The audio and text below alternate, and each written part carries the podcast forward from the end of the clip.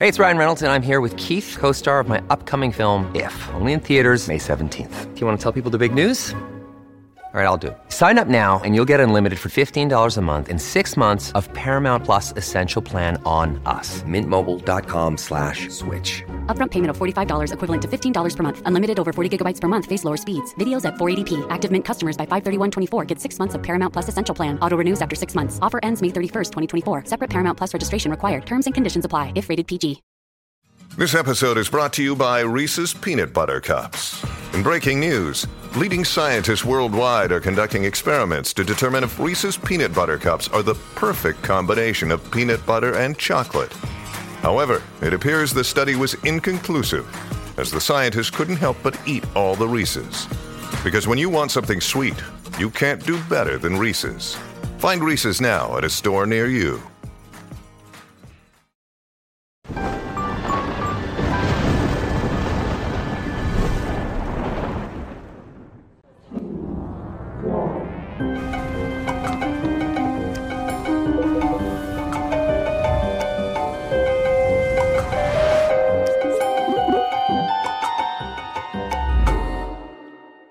Salve, salve, amigos da ciência em todo o mundo!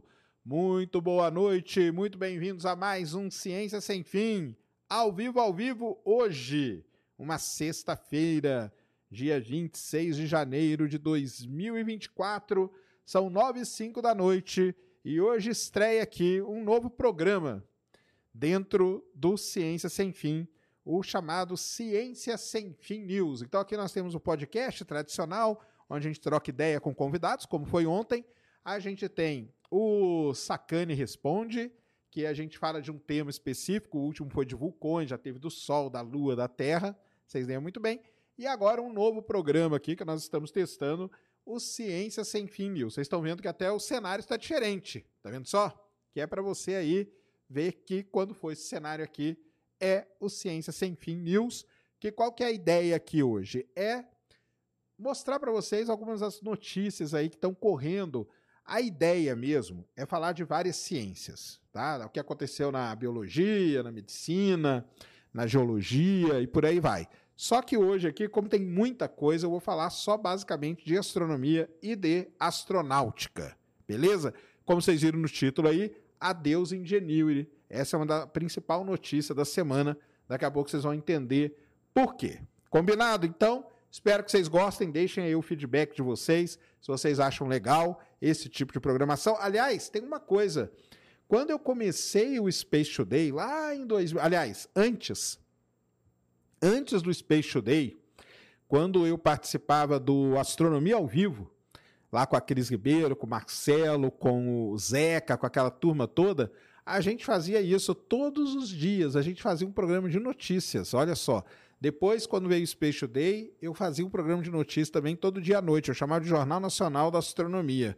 Fazia no meu horário do Jornal Nacional. E agora vamos testar aqui. Espero que vocês gostem, tá bom?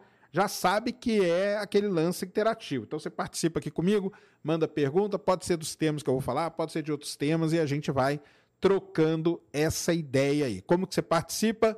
nv99.com.br barra ciência sem fim ou aqui pelo YouTube mandando seu superchat ou mandando aqui qualquer coisa aqui que vai que, que seja interessante, tá? Seja interessante. Quem está comigo aqui hoje?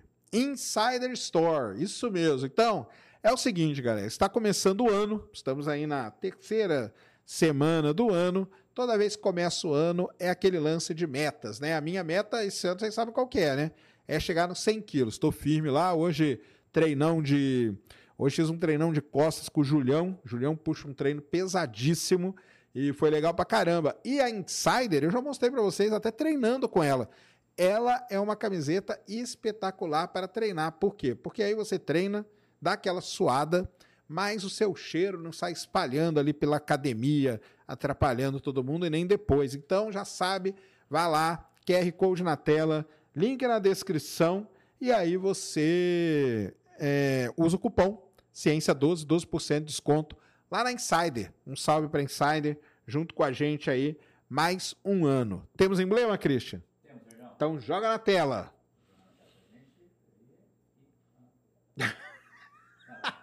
boa, muito boa. Gigalvão é muito. Tá aí, ó. Faltou um terno e uma gravata, né? Vou, vou ver se eu arrumo depois. É, tô até, na, pô, tô até com a mão aqui, cara. Pior que eu não. Pior que eu não tinha. Pior que eu não tinha visto o emblema antes, viu? Então valeu aí, Gigalvão. Vou ver. Fazer igual o William Bonner, né? Que fica de cueca e, e de terno em cima. Na parte de cima é terno, a parte de baixo é cueca. É cueca e meia, é isso mesmo. Beleza, galera? Então é isso aí. É isso de recado, né? Não se esqueça, também se inscrevam aí, ó, para virar membro do canal no Ciência Secreta. Já falei, esse ano, uma das metas aí, já que nós estamos falando de meta, é gerar conteúdo para vocês lá. Só esperar aí as coisas se ajustarem. Nós estamos bolando aí algumas coisas e vamos ver o que acontece. Combinadíssimo? Tranquilo? É isso, né? De recados? Ah, o código. E o código para resgatar o emblema? CSF News, que é de Ciência Sem Fim News, tá? Então fica aí para vocês. Já começou aqui que o Barrichello mandou dezão. Como você consegue manter a calma, a serenidade nesses debates que as pessoas fazem cada afirmação surreal? Ah, cara, porque eu vou ficar nervoso, não adianta, entendeu? Então, é, é porque dá, o Barrichello, na verdade, cara, dá mais tristeza do que, do que raiva entendeu? Dá mais tristeza do que raiva, porque você pega, por exemplo, as pessoas falando. Você pega certas pessoas que vão falar de geologia. Cara, geologia é uma ciência que é estudada há centenas de anos. Tem pessoas que dedicam uma vida estudando geologia.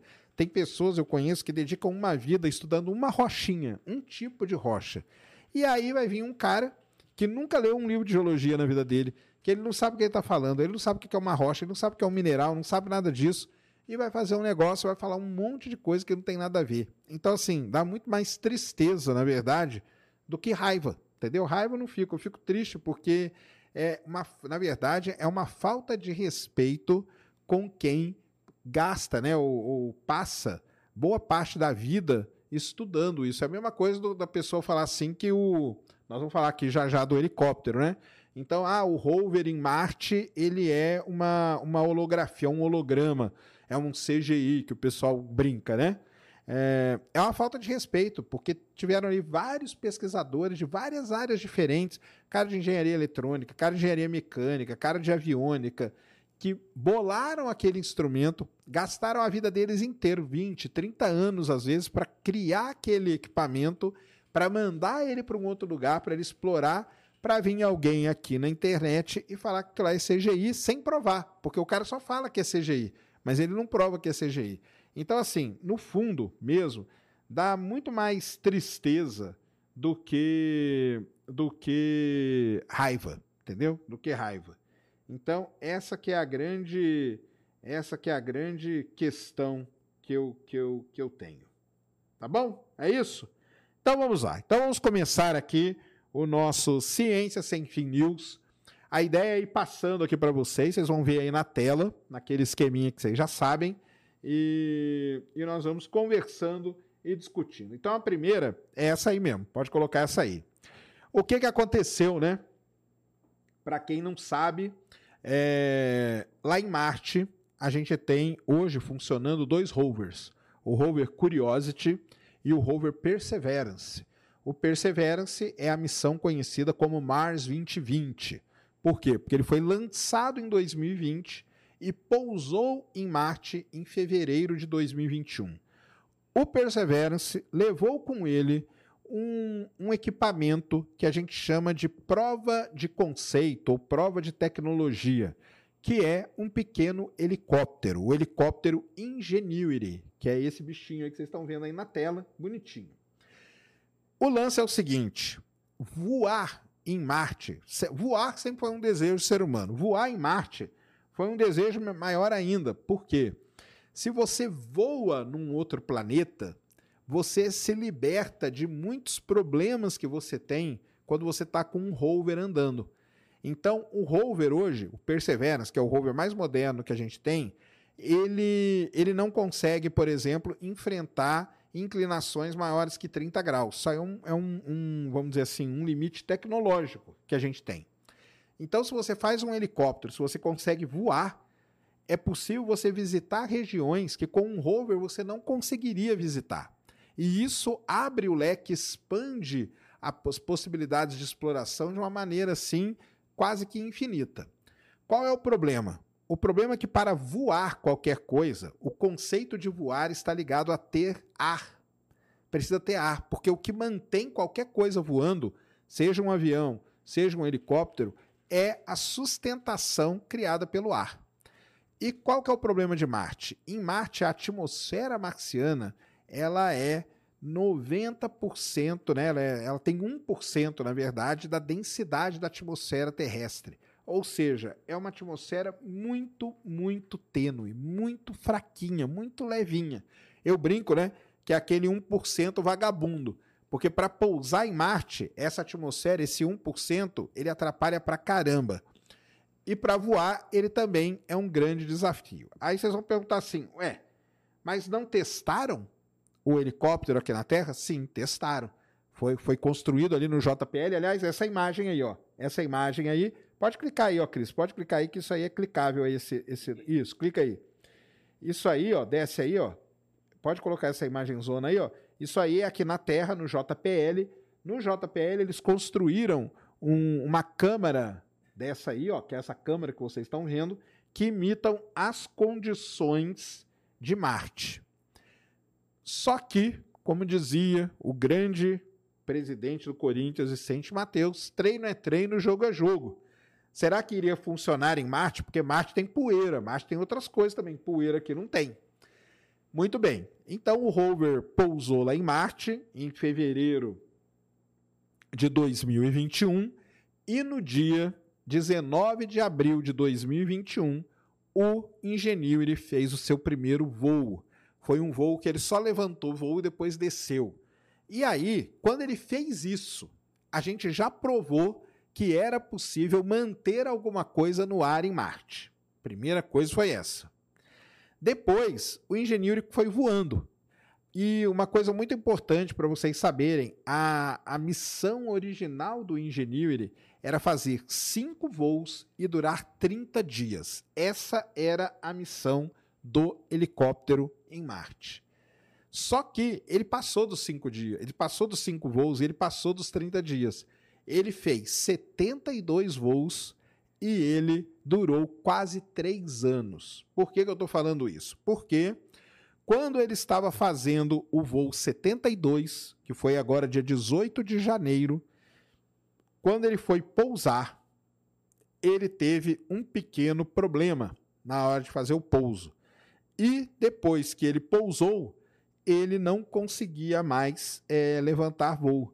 Então, ontem, no dia de ontem, o Bill Nelson, que é administrador da NASA, declarou o fim da missão do Ingenuity. Então, o Ingenuity morreu, acabou a missão dele. Uma missão muito importante, porque, como eu falei no começo para vocês, ele provou, provou que a gente consegue voar em outro planeta. É a primeira vez que a gente voa em outro planeta. Então ele provou que era possível voar em Marte com essa atmosfera tênue que eu falei para vocês. E por que, que isso é importante? Porque o legado que ele deixa, pessoal, é assim, é, não dá nem para é imensurável. Agora, uma coisa né, que eu não falei, o Ingenuity ele era, uma, ele era um helicópterozinho muito simples, tá? ele só tinha uma câmera de navegação ele não tinha instrumento científico nenhum. Por quê?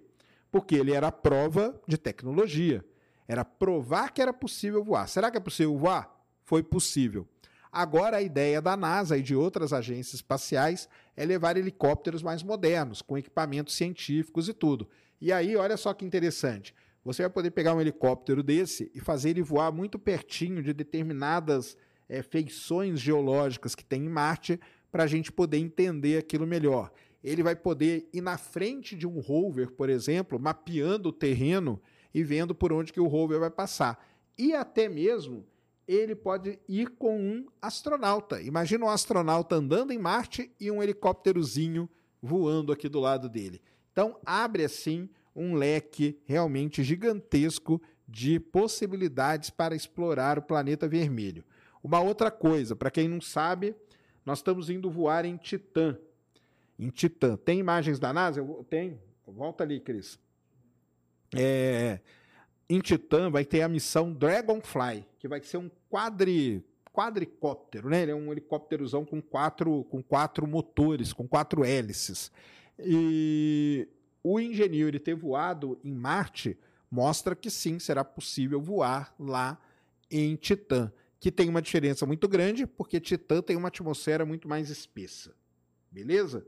Então, é, tá todo mundo aí muito consternado, né? Se é que é a palavra certa de se dizer, com o fim da missão do Ingenuity. Foi um sucesso? Foi um sucesso, porque era para ele ter feito cinco voos e durado 30 dias, ele fez 72 voos e durou quase três anos, galera. Quase três anos.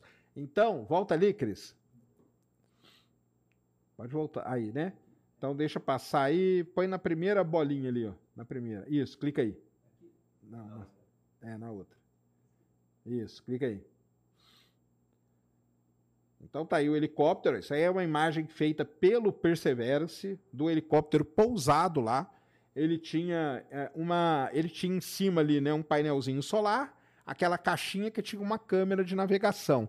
E ele tinha essas duas hélices, porque as hélices tinham que girar muito mais rápido do que aqui na Terra para manter voando, tá bom? E desce aí um pouquinho. E ele fez imagens como essa aí, por exemplo. Pode clicar nessa, nessa imagem aí. Isso aí é uma imagem feita pela câmera de navegação ó, do, do helicóptero. Você vê ali do lado a perninha dele, ó. Tá vendo ali do lado tem a perninha dele. Então ele saía voando e fez isso. Uma coisa muito legal que o Engenil ele fez foi de ter mostrado qual seria a próxima amostra que o Perseverance foi coletar em Marte. Então, fica aí, ó. É muito interessante. Eu mandei para você também um, um, gráfico muito legal. Abre ali, um, é um daqueles tweets ali que eu mandei. Esse aí, clica nele aí. Então, esse esse esse gráfico aí, ó, feito pelo pessoal, o, o grande o grande Júnior, né, também participou do Homem do Espaço.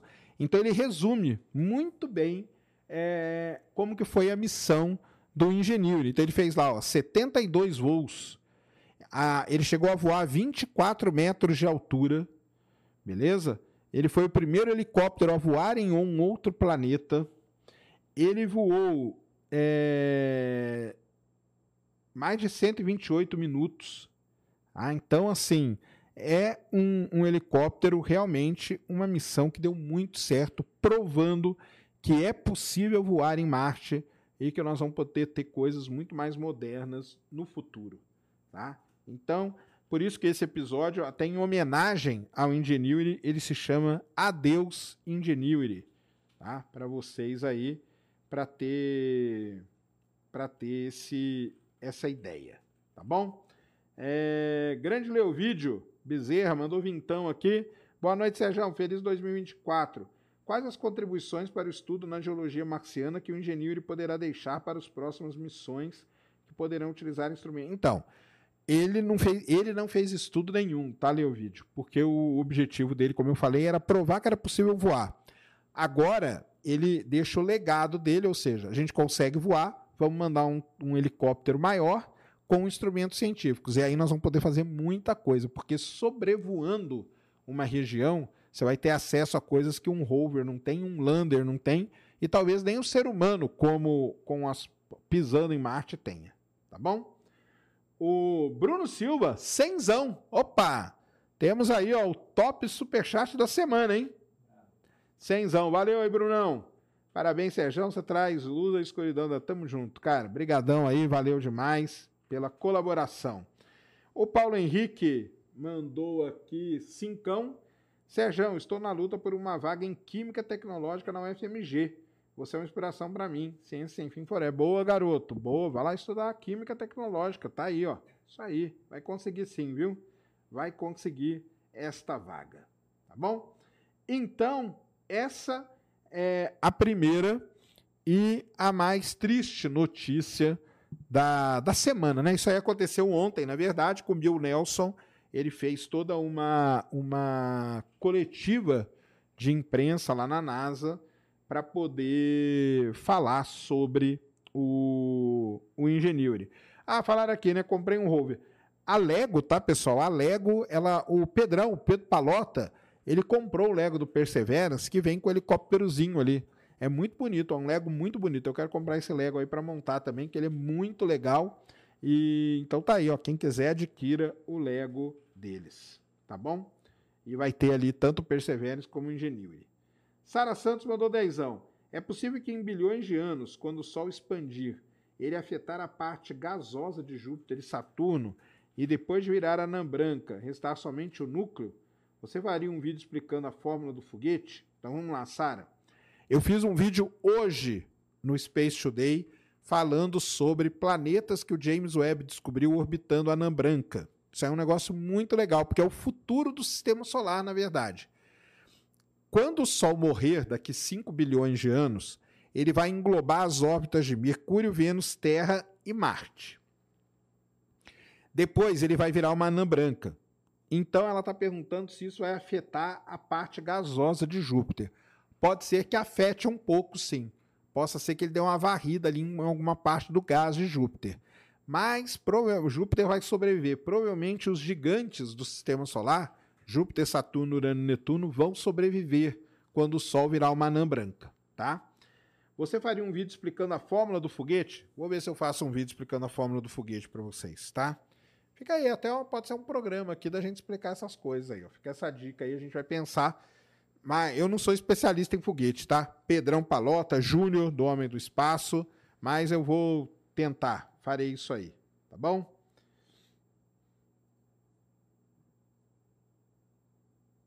É isso? Essa primeira aí foi, né? Tem alguma pergunta aí sobre o Ingenuity? Fiquem à vontade, tá bom? Então, cara, não vou falar sobre eminente guerra civil nos Estados Unidos, porque aí é um tema para outras pessoas, tipo rock, né? Não sou eu, tá? O Jalan, Jalan mandou dois, duas libras. Sérgio, porque raramente temos notícias dos estromatólitos? Primeira coisa, cara, é o seguinte: estromatólito é um tipo de rocha é, encontrada na Terra em pouquíssimos lugares. Você tem na Austrália um grande depósito de estromatólitos. Você tem ali nos Estados Unidos, em algumas regiões, e no Brasil. Sabia disso? No Brasil a gente tem estromatólito aflorando, né? Estou falando que está aflorando. Que são ali na, na, na região dos lagos, no Rio de Janeiro. Todos aqueles lagos ali tem muito estromatólito. É, é muito difícil, cara, você ver uma notícia sobre estromatólito, porque é um negócio muito técnico, muito, eu vou dizer, usar a palavra, não é a melhor palavra, que é uma coisa muito nichada. Então, alguém para falar de estromatólito, primeiro tem que ser um geólogo, segundo, tem, não é qualquer geólogo, tem que ser um geólogo que estuda rocha sedimentar, e dentro da rocha sedimentar é um tipo específico ainda de rocha que ela é formada por micro-organismos mortos. Então, você está entendendo como é um negócio muito específico? Quando é uma coisa muito, muito específica assim, a gente não ouve falar. Mas anotem aí o que eu vou falar agora para vocês. Se por acaso o Perseverance descobre que tem estromatólito em Marte, que ele foi para lá para isso, na verdade, ele prova que Marte já teve vida. Ele prova que Marte já teve vida. Então, e o dia que isso acontecer, se isso acontecer, você vai ouvir falar muito de estromatólito. Te garanto, viu, Jalan? Te garanto. Leonardo Kelvin mandou dezão. Sérgio, por que as missões para Marte nunca vão para o polo estudar o gelo que tem lá e os possíveis lagos que poderiam até ter vida, quem sabe? Chama o Domingos Neto. Tô tem que chamar o Domingos Neto. Ô, Gabi, Gabi tá, tá ouvindo aí? Procura aí no Instagram, Gabi, o Domingos Neto. Ele é um moleque muito bom, explica muito bem. Quero chamar ele sim aqui para o Ciência Sem Fim, vou chamar ele. Então vamos lá, Leonardo. É, uma missão, uma missão, ela já pousou no polo marciano. Eu vou mandar aqui para o Christian e ele vai colocar aí na tela. Por que não pousar no polo? Por vários motivos. Primeiro, comunicação. Comunicação é muito complicada no polo. Segundo problema, o polo marciano ele é um lugar que ele é muito complexo do ponto de vista de engenharia. Ponto de vista de engenharia, o polo marciano ele é muito complexo. Então você mandar uma missão para lá, você está arriscando muito, tá? Você está arriscando muito, muito mesmo. Porém, a NASA mandou uma missão para lá. A missão chamada Phoenix, tá? É a missão que pousou numa cratera ali no polo é, norte, no polo norte de Marte. Estou achando aqui. E ela foi muito importante. Por que, ela foi muito importante? Porque a missão Phoenix ela deu uma escavada, ela deu uma escavadinha. E quando ela deu uma escavadinha com uma colherzinha que ela usava, sabe o que ela descobriu? Ela descobriu gelo, cara. E isso, isso numa época, eu estou falando isso numa época em que a gente nem sabia que Marte teria é, algum tipo. A gente tinha uma ideia de que Marte teria água, mas a gente não tinha ideia muito boa se, se teve mesmo, né? A missão foi lançada no dia 4 de agosto de 2007, num Delta 2, pousou em, em Marte em 25 de maio de 2008. Então, assim, muito provavelmente vocês não acompanhavam, né? Esse tempo, eu já acompanhava, tá? E a Fênix foi uma missão muito, muito legal. Deixa eu pegar uma, a imagem, a principal imagem que a Fênix fez, que foi quando ela deu uma raspadinha, que é essa aqui, ó. Ela fez uma raspadinha no solo e ali ela descobriu então o famoso camadinho de gelo, tá? É, então, pousar no polo é um negócio, cara, muito complicado. Muito complicado. Pousar em Marte não é fácil, né? A gente sabe disso, que pousar em Marte não é fácil. É... Então, você arriscar bilhões de dólares para dar errado não é uma coisa que a galera quer, quer fazer muito, tá bom? Cadê a imagem aqui, cara, do, do gelo? Peraí, Phoenix Mission Ice. Aqui, ó, essa aqui, a imagem mais famosa que tem, que depois que ela, depois que ela pousou, ela usou a sua colherzinha para achar o gelo. Aí, ó, Cris, coloca aí na tela esse último que eu mandei. Mas então é isso, tá, Leonardo? Por isso que a gente não manda. Então, ó, o Cris vai colocar aí agora para vocês. Essa vai ser a imagem mais famosa aí da, da missão Phoenix da NASA, que é esse isso aí, ó. Pode dar uma aumentada aí mesmo no control aí, ó. Então o que, que ela fez? Ela escavou ali, ela passou, sabe aquelas colherzinhas de praia? Ela levou um negócio bem parecido. Quando ela puxou assim, ó, esse branco que vocês estão vendo aí é gelo. É gelo, tá? Então ela foi muito importante para provar isso. A presença de gelo em Marte. É... Quem sabe depois do futuro a gente manda mais, né?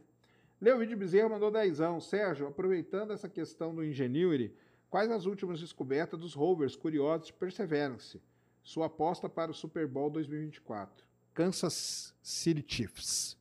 Patrick Mahomes. E o Kelsey. Eu acho que Sabe o que vai acontecer, cara? O Kelsey vai marcar o touchdown na vitória e a Taylor Swift vai invadir o campo. Seria épico, viu?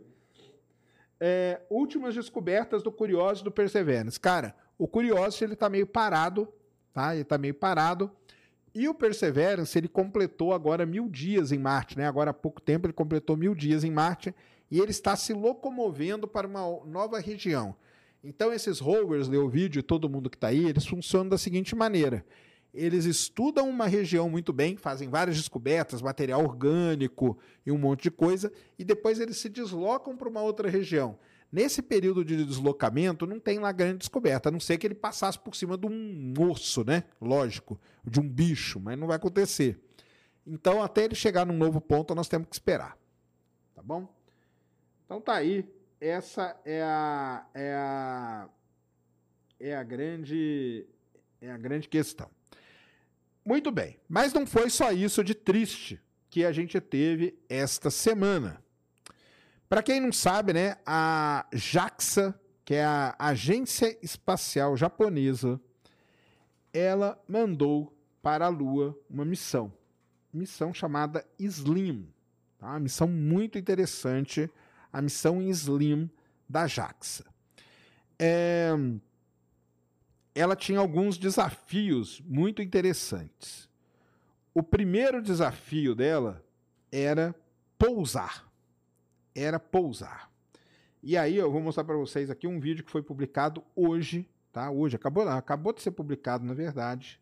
Acabou de ser publicado esse vídeo aqui no Twitter, tá? Deixa eu ver se eu mandei aqui para você, cara. Bem, ó, abre aí que vai ser mais fácil abrir esse último aqui agora, ó. É, postaram, né? Acabaram de postar aqui no Twitter um japonês que postou, né? Então a JAXA ela mandou uma sonda chamada Slim para a Lua. Eu falei Marte? Eu falei Marte tá é para a Lua. E aí, é, depois de muitos dias, muitos meses, ela foi então pousar. Então pode pôr esse videozinho aí no, em tela máxima aí, ampliar. Isso aí que vocês estão vendo é a câmera da sonda Slim, tá vendo ali, ó? Mostrando o momento que ela vai pousar na Lua. Olha só que legal. E ela, um, primeira coisa dela, a primeira coisa ela é, era acertar o alvo que eles falavam. Tanto que a Slim era chamada da, da sonda Sniper tá? Muita gente chamava ela da sonda sniper. Olha o pouso dela, é um negócio sensacional, cara. Isso aí são imagens reais da JAXA. Agora eu quero ver vocês falarem. Quer dizer que os japoneses também estão mentindo? É isso? Não, né? Então estamos aí, ó, com imagens reais da JAXA, Agência Espacial Japonesa, mostrando o pouso da sonda. Como que ela pousou? Então ela pousou da seguinte maneira, ó. Ela veio manobrando, tá aqui, ó, tô mostrando para vocês. Imagina que meu celular é a sonda. E de repente ela parou, vocês estão vendo ela parada e pairando, ela ficou pairando em cima da Lua. Hoje, isso, por isso que ela é chamada da sonda Sniper, porque ela escolheu o melhor ponto para pousar. Foi isso que ela fez. Ela foi escolher o melhor ponto para pousar na Lua, a sonda Slim da JAXA. E aí ela pousou. Olha o pouso, cara. Isso é muito legal da gente ver. Então ela veio. Coloca aí para ver de novo, Cris. Então ela veio. Não precisa colocar tudo, não. Põe mais da metade aí para frente aí. Isso. Isso. Então ela ficou pairando. E vocês vão ver no finalzinho do vídeo aí que ainda saem os jatinhos ali. Que é o, o a, a freagem dela para ela então pousar na Lua. Então isso era o primeiro grande desafio. Era pousar no local certo. O segundo grande desafio da Slim, qual era? Era pousar numa cratera. Coisa que coisa que ninguém nunca tentou. É, todo mundo que pousou na Lua, sondas, seres humanos e tudo mais, eles pousaram em regiões mais planas, planícies e tal. A Slim, ela tinha como objetivo pousar no talude, que a gente chama, que é a parte inclinada de uma cratera, tá? De um ninho de estrela. Boa aí. de um ninho de estrela. Só que isso é muito desafiador. Muito desafiador. Então, ela acertou o local de pousar. Ponto para Slim. Porém, porém, quando ela pousou, ela sofreu um pequeno acidente. E aí, o que aconteceu com a nossa queridíssima Slim? Isso aqui também é uma imagem real, tá? Vou mostrar para vocês aqui uma imagem real, não é CGI, não é nada disso. Mas vocês vão ver o que aconteceu com a sonda Slim da JAXA. Ó, Cris, pega aí essa, essa, esse link que eu estou mandando aí para você agora. Então, primeira coisa era acertar o alvo, porque ela era sonda sniper, ela acertou o alvo. Segundo, era pousar numa cratera, no talude de uma cratera. E quando ela pousou, olha aí o que aconteceu com ela, ó vocês estão vendo que ela está pousada meio de cabeça para baixo. Estão vendo ali o motor ali dela, ali para cima? Ó? Aquele motor ali dela era para estar tá para baixo. Então, quando ela pousou, ela capotou. E aí vocês vão perguntar assim para mim: mas quem fez essa imagem? Quem estava esperando a sonda lá? Quem fez essa imagem, galera, foi um pequeno rover muito legal. Isso é um negócio muito legal que o Japão fez. E tem, tem uma, uma historinha muito interessante desse, desse rover. Ele chama Leve. Leve Rover da Slim. O rover foi ele que tirou essa foto aí. Tá? Foi ele que tirou essa foto. Ele chama-se Leve 2, que é o Lunar Excursion Vehicle, tá? Ele é um roverzinho do tamanho da palma da mão. Você põe ele na palma da mão. E duas coisas muito legais desse rover. Deixa eu mandar aqui o link que nós vamos pôr. Então vocês estão vendo que ela pousou de cabeça para baixo. Qual foi o problema dela ter pousado de cabeça para baixo? O painel solar dela tá ali para baixo. O painel dela ficou virado para baixo. E aí ela não conseguiu pegar a radiação solar. Sem radiação solar, cara, ela não funciona. Ela não tem a bateria. E aí ela parou de funcionar. Então, essa semana nós tivemos duas missões que morreram: o Ingenuity e a missão Slim da JAXA, da Agência Espacial Japonesa. Quem fez a imagem? Quem fez a imagem foi esse bichinho aqui. E eu vou contar uma, uma história muito legal dele. É o, o roverzinho, eu mandei para você, Cris. É o rover chamado LEV Lunar Excursion Vehicle 2. Ele é um rover do tamanho de uma mão, da palma da mão, você carrega ele na palma da mão. E ele tem duas coisas muito legais. Primeiro, sabe quem desenvolveu esse rover? Uma empresa chamada Tomy. E aí eu quero saber quem sabe quem. Não vale procurar no Google. Quem sabe quem é a empresa Tome? Vamos ver se vocês sabem. É de algo que vocês gostam pra caramba. Vamos lá, vou dar dois segundos para vocês responderem. Quem sabe? Não, o rover, cara, é do tamanho. O rover não consegue empurrar ele, não. O, tamanho, o rover é do tamanho de uma mão. Quem sabe que, quem, quem que é a empresa Tome? Não vão saber, né? Tá vendo, cara? Vocês não têm a cultura nerd, não. A empresa Tommy é a empresa japonesa que faz os brinquedos do Transformer. Esse rover aí, ele é uma bolinha. Quando ele caiu na Lua, ele se transformou igual um Transformer. Olha que legal. Isso é a primeira coisa. A segunda coisa, a segunda coisa, o jeito que ele anda na Lua, ele imita, sabe o quê? As tartarugas marinhas andando na praia. Então, a galera da Tommy que é a empresa que faz os brinquedos Transformer, quando desenvolveu esse rover aí, fez ele andar na lua, fez ele andar na lua igual as tartarugas marinhas andam na praia. Olha que coisa legal pra caramba. E foi ele que fez a, a imagem da nossa querida é, Slim virada de cabeça para baixo. Tá? Então, é, duas missões né, que foram é, encerradas, infelizmente, essa semana. Se vocês forem no site da JAXA, JAXA ou JAXA, né? escreve JAXA, mas se fala JAXA, tá? Para quem não sabe. Ela fez uma conferência de imprensa para poder explicar o que aconteceu. Eu te mandei aí, Cris. Abre aí, vai aparecer em japonês, mas você está no Chrome, você manda traduzir português aí que vai ficar mais fácil da galera ver.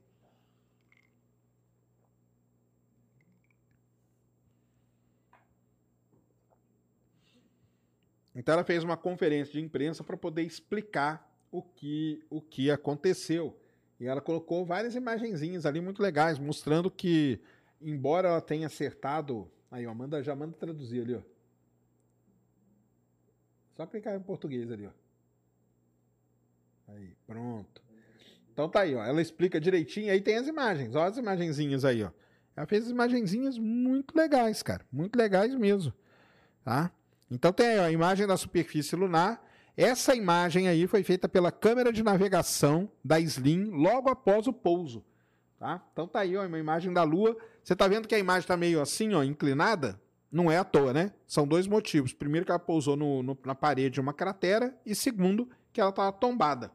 A imagem foi girada né, para poder levar em consideração, para ficar retinho, mas ela está inclinada por conta disso, tá bom? E o segundo se vocês verem ali a segunda imagem grandona, vai estar tá ali é, mostrando exatamente onde ela pousou. E lá embaixo, no final, tem uma apresentação. Clica ali, Cris. Vai ali embaixo. No, clica no PDF e abre ali. Só para mostrar para o pessoal. O pessoal fica falando. Acha que eu falo as coisas do, do tiro do cotovelo. Não tiro, não. Vou mostrar para você. O PDF. PDF. Olha lá como que ele chama a missão, ó. Moon Sniper. Slim Project, que era o lance dela acertar o alvo, igual um sniper acerta o alvo direto, tá? E aí eles disponibilizaram aí toda a apresentação que foi feita durante a conferência de imprensa. É, pode ir passando aí, rapidinho. tudo em japonês, ninguém vai entender nada, não tem problema, mas imagem a gente sabe ver. Aí é o lugar onde ela pousou, tá vendo que ela pousa numa na paredezinha de uma cratera ali, ó, tá? Então é a parede de uma de uma cratera. Aí tem os gráficos mostrando tudo como foi o pouso. Essa essa apresentação aí foi para mostrar que tudo com relação ao pouso funcionou como deveria funcionar. Só não funcionou porque ela pousou de cabeça para baixo. Agora vai descendo lá. Pode ir descendo. Que vai ter um desenho. Agora que eu vou mostrar para vocês, não é imagem, tá? É uma concepção artística. Pode ir descendo. De como que ela ficou parada na Lua, na verdade. Com base na telemetria, nas imagens do roverzinho. Pode ir, pode ir. Aí, ó. Tá aí. Ela ficou assim, ó. Então vocês estão vendo que ela ficou de cabeça para baixo. E isso, logicamente, não é bom para a sonda. Por quê? Porque ela vai ficar com o painel solar virado para baixo e ficando com o painel solar para baixo, ela não adquire energia e não pode funcionar. Beleza? Então, essa semana perdemos, se é que a gente pode dizer assim, duas missões. A missão do Ingenuity e a missão Slim da japonesa. Tradução ao vivo, é isso aí mesmo. É... Manda o Jasper para revirar. Virado no girar, é só vocês mesmo, viu, galera? Só vocês mesmo. É... Traduz, não consigo traduzir, cara. Não, não, não leio japonês, tá? Não leio japonês. O Luiz aqui, que ele é membro aqui do Ciência Sem Fim, Sérgio, a superfície arenosa da Lua é devido a quais fatores? Aqui temos vários intempéries, como água, vento, calor. Lá você tem o pior de todos, cara, que é radiação, tá? E tanto que o solo da Lua ele não é arenoso, tá? Ele lembra muito um talco. A gente chama de regolito. Regolito é esse talco aí, tanto que os, os é, astronautas reclamaram muito do regolito porque ele fica grudado na bota. Quem for na Space Adventure, que agora está lá em Gramado, Lá tem uma bota da missão Apollo com o regolito ainda grudado nela. E um outro problema do regolito é o seguinte, cara, ele é formado por partículas pontiagudas que parecem lâminas. Então, tem um grande problema com o regolito, porque ele pode rasgar a roupa dos astronautas. Por isso tem toda uma ciência para fazer a roupa dos astronautas. Beleza?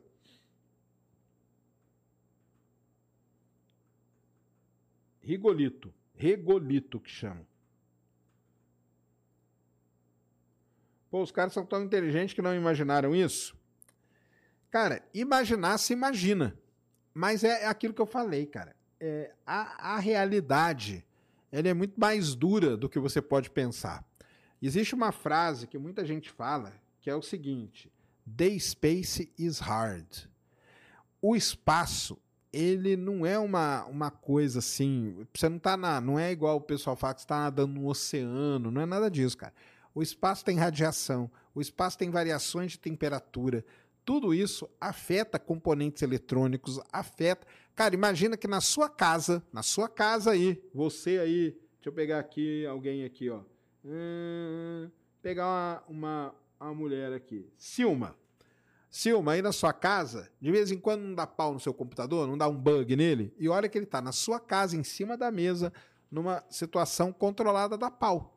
Imagina um negócio que tá, foi lançado, tá no espaço e vai pousar na Lua. Então muita coisa pode acontecer. Lógico que tudo isso é levado em consideração, cara. Tudo isso é levado em consideração. Espera-se que não aconteça, mas infelizmente às vezes acontece, tá? Então é isso aí duas missões que falharam. A missão Ingenuity falhou não, né? Que encerrou agora e a missão Slim. As duas missões aí que infelizmente agora não funcionam mais, né? A Slim não chegou nem a funcionar direito. Eles pensavam que ela ia funcionar um tempo e tal, mas acabou que ela não funcionou porque ela não conseguia então recarregar suas energias. A real... Boa! O Rafael aqui resgatou uma frase do Thanos, né? Que a realidade tende a ser decepcionante. Isso mesmo. Muito bom. O homem foi para a Lua? Foi para a Lua, sim, 12 vezes. É, quanto tempo leva para chegar em Marte? Hoje a gente leva uma cerca aí de 8 a 9 meses para chegar em Marte.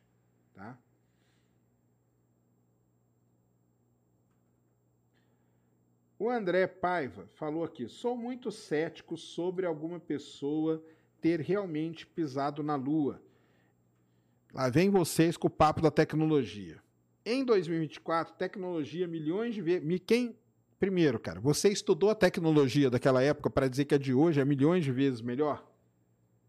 Tá? É... Vamos lá. Tecnologia para ir para a Lua. Nós temos tecnologia para ir para a Lua há muito tempo, cara. A gente manda missões para a Lua. Tá aí, ó, manda uma Slim, tá? A NASA mandou também, a, o outro lá mandou a missão também, que não deu certo, mas mandou. A NASA tem a MRO, a NASA tem a LRO, na verdade. Então a gente. E a tecnologia para ir para a Lua é muito antes do homem pisar na Lua. Então, pesquise aí, missões Ranger, tá? Pousaram na Lua muito antes do ser humano pisar na Lua. O lance, cara, da, do programa Apolo, do programa Apolo, o lance era arrumar os malucos que iam entrar naquela nave, tá?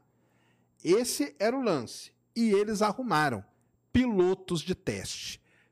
Ah, então, cara, é o que eu falo é o seguinte, André Paiva e todo mundo aí, tem que ler, cara, tem que estudar um pouco da história desses caras. O que que eram pilotos de teste na época?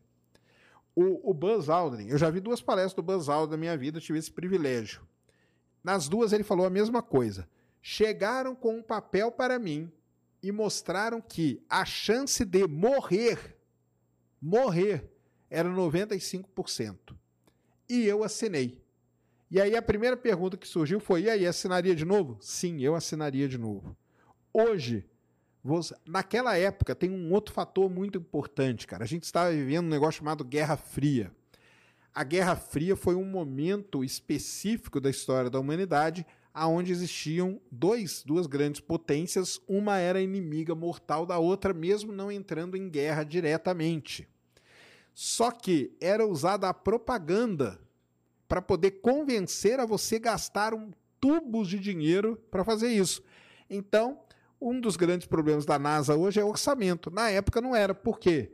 Cara, é o seguinte: os soviéticos estão lá, fizeram foguete, já andaram na, na, no espaço, já levaram cachorro, já levaram homem, já levaram mulher, eles estão prestes a pisar na Lua. Vocês vão deixar ele ganhar da gente? Não, não vamos não. Então libera a grana aí que a gente faz.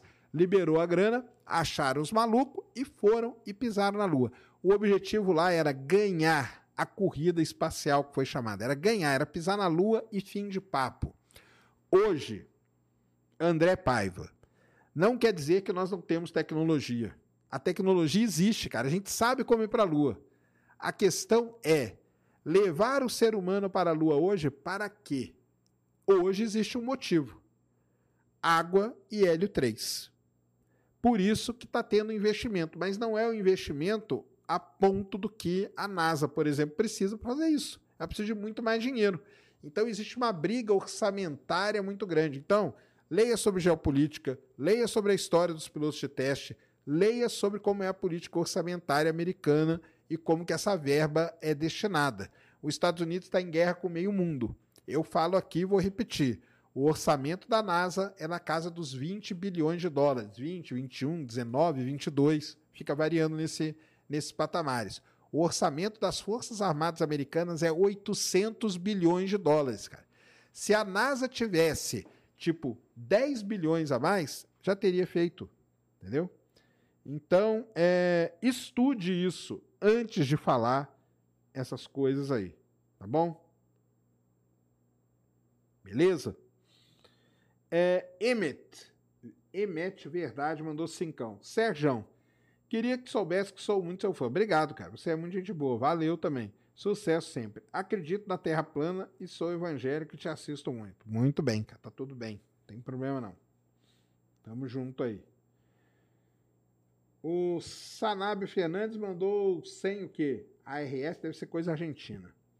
Sérgio, parabéns, acompanha há sete anos. E é isso aí, o Japão jogando Kerbal Space Program. Tem que voltar a VAB.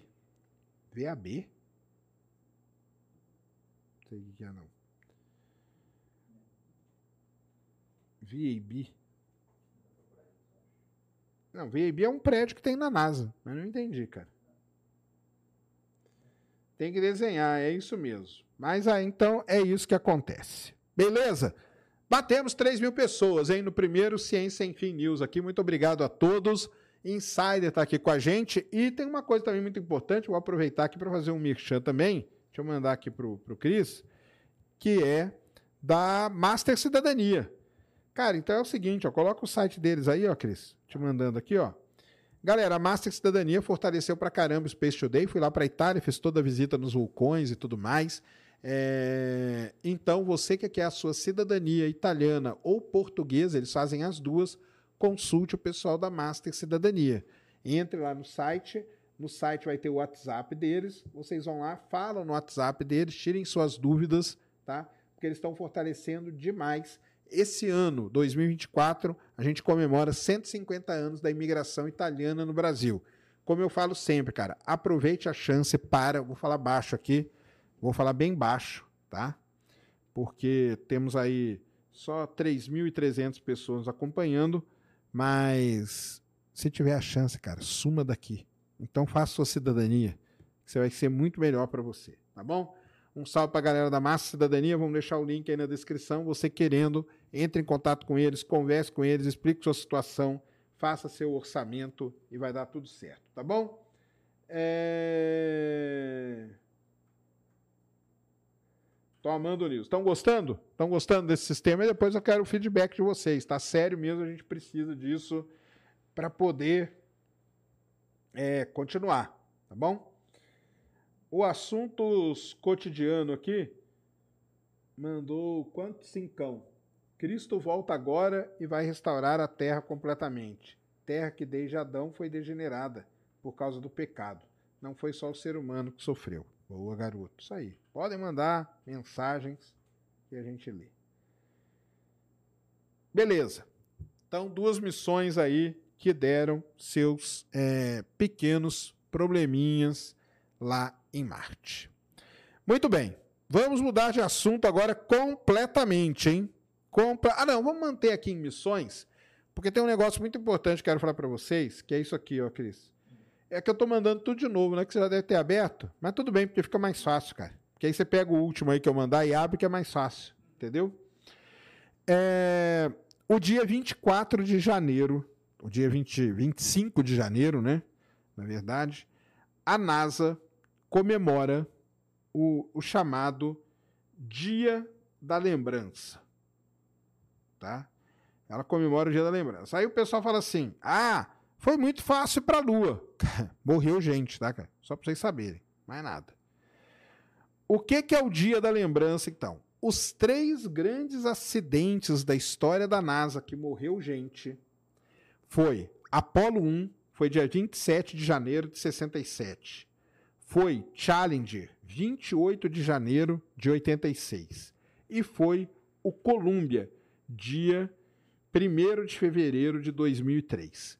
Então, esses três acidentes aconteceram, logicamente, em anos muito diferentes, mas em dias muito próximos. E a NASA estabeleceu o chamado Dia da Lembrança, que é o dia que eles prestam homenagem aos 14, 17 astronautas que morreram durante o programa espacial americano. Três na Apollo 1 morreram incinerados quando eles estavam testando o módulo da Apollo 1. O módulo da Apollo 1 ele tinha um problema muito sério a atmosfera dentro do módulo ela era saturada em oxigênio. O ar que a gente respira, ele tem oxigênio, mas ele tem muito nitrogênio. E dentro da cápsula tinha muito mais oxigênio do que precisava. Fora isso, existia um problema muito grande com a escotilha. A escotilha ela abria por fora, não abria por dentro. Então, o que, que aconteceu? Deu uma faísca, como ela era saturada em oxigênio, aquilo lá pegou fogo instantaneamente, matou os três astronautas Gus Grinson, que era muito amigo do, do Neil Armstrong, o Ed White e o Roger Chaffee. Eles morreram carbonizados ali dentro, porque eles não conseguiram sair nem nada disso. Existem os áudios, tá? Que são muito tristes até de você ouvir, dele falando fogo, fogo, e aí o fogo consumindo eles, tá? Então, eles lembram Apollo 1.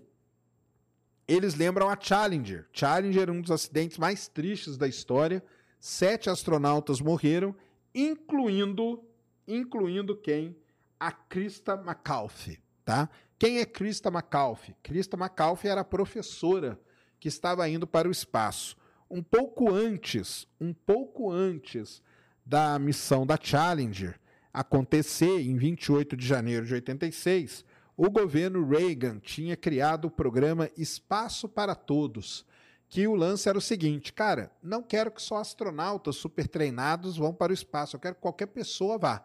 Então, qual a melhor pessoa comum para representar uma nação do que uma professora do ensino, acho que era do ensino primário, tá? Se eu não me engano. Muito bem, ela foi treinada, ela treinou um pouquinho ali e foi embarcar nessa missão da Challenger que infelizmente explodiu. Por que, que ela explodiu? Por conta da borracha de um dos, dos boosters laterais. Estava muito frio naquele dia, não era para ter lançado a Challenger. A borracha congelou. Quando a borracha congela, ela fica quebradiça. Ela quebrou com o calor do, na hora do lançamento. Quando ela quebrou, vazou combustível e teve toda a explosão. Foi é, uma coisa terrível, porque todas as escolas dos Estados Unidos estavam paradas assistindo o lançamento da Challenger. Então, isso aí que aconteceu. Uma outra coisa muito triste: essa missão estava levando uma sonda que iria estudar o cometa Halley. Nós perdemos a sonda, obviamente, perdeu tudo. E o Columbia, o Columbia que deu o acidente dele no retorno, o Challenger foi no lançamento, o Columbia foi no retorno, mas o acidente do Columbia começou no lançamento. Logo depois do lançamento, aquele tanque laranjão do ônibus espacial que lá é espuma, espuma isolante um pedaço daquela espuma se soltou, bateu na asa, num pedaço da asa, quando bateu ali, arrancou alguns tijolinhos de proteção térmica. Aconteceu isso, a nave foi tranquilo, para cima ali não tinha problema. Por que, que não tinha problema? Porque nós não vivemos num mundo que a densidade é invertida, né? Para cima o ar é menos denso do que embaixo, então não teve problema nenhum para ir para, para o espaço. Mas quando voltou, que o ar é mais denso, acabou pegando fogo ali. Aquele ali foi um ponto de fraqueza aonde a nave explodiu. Uma curiosidade do Columbia, quem participou muito aí ativamente das investigações foi o astronauta Marcos Pontes. Então, a NASA comemora esse dia da lembrança para lembrar dos astronautas que deram a sua vida em prol do programa espacial. Tá? É, para vocês verem como tem pessoas que morrem fazendo isso. Não é brincadeira. Tá? Gustavo Ramos mandou cincão. Sérgio, o que o pessoal está fazendo para se proteger das tempestades solares? Será que as subestações de energia. Cara, você desliga, tá? É só desligar. Não tem problema nenhum. Roger Leite mandou cincão. Sérgio, tenho PhD em visualização de dados e quero ajudar em pesquisas espaciais. Quais grupos ou programas posso procurar? Roger Leite, aqui no Brasil, cara, procure o pessoal da Federal do Rio Grande do Norte, o professor Dias Nascimento, ele trabalha com exoplanetas, muito provavelmente você vai ajudar ele muito para processar os dados e colocar isso de uma forma visual, né, já que você trabalha com visualização de dados. Tem a Thaisa, a Thaisa lá na, na URGS, no Rio Grande do Sul, então ela trabalha com buraco negro, mas essa parte de visualização pode ser importante também. Então tem o pessoal do Valongo no Rio de Janeiro, tem o pessoal da USP, tem muita gente aí para você procurar. Beleza, Roger? Tomara aí que você consiga ajudar a galera. Tá? Muito bem. Então, o dia da lembrança, por quê? Porque os três grandes acidentes que mataram astronautas, embora tenham acontecido em anos muito diferentes, aconteceram todos eles mais ou menos nos mesmos dias ali, final de janeiro, começo de fevereiro, e a NASA sempre, todo ano, presta uma homenagem. Eu não sei, não deve ser, tá? É feriado no, nos Estados Unidos. Mas eu acho que não é, não. Tá bom? Eu acho que não é. Beleza? Até aí, o que, que vocês estão achando? Tá legal? Estão gostando? Estão curtindo? Mandem aí seu o feedback de vocês sobre o Ciência Sem Fim News. Podia meter um rabo de cara, não tem cabelo para isso não, cara. tá? Não tem cabelo para isso, não. Giordano Bruno. Giordano Bruno participou ontem, né, Giordano Bruno? Mandou dezão. Sérgio, sem Sagan, Hawking e outros gênios contemporâneos, quem assume essas cadeiras nas pesquisas mais avançadas? Brian Green, tá? É um, um, cara aí que desponta entre esses caras aí, Neil deGrasse Tyson. Então sempre tem uma substituição, cara. Qual descoberta causaria um abalo nos alicerces hoje? Vida fora da Terra, com certeza. Em que pé estamos? No pé de tentar descobrir, mas a vida fora da Terra causaria um abalo gigantesco. Jordano Bruno, acabei de ler sua pergunta, cara. Tá bom? Você mandou doisão aqui agora, acabei de ler sua pergunta. Acabei de ler sua pergunta. Tá bom? Muito bem. Então, agora vamos dar uma mudada radical de assunto. Vamos fazer uma mudança radical de assunto. O telescópio espacial Hubble, tá? Vamos falar do Hubble aí. Mandei aí, Cris.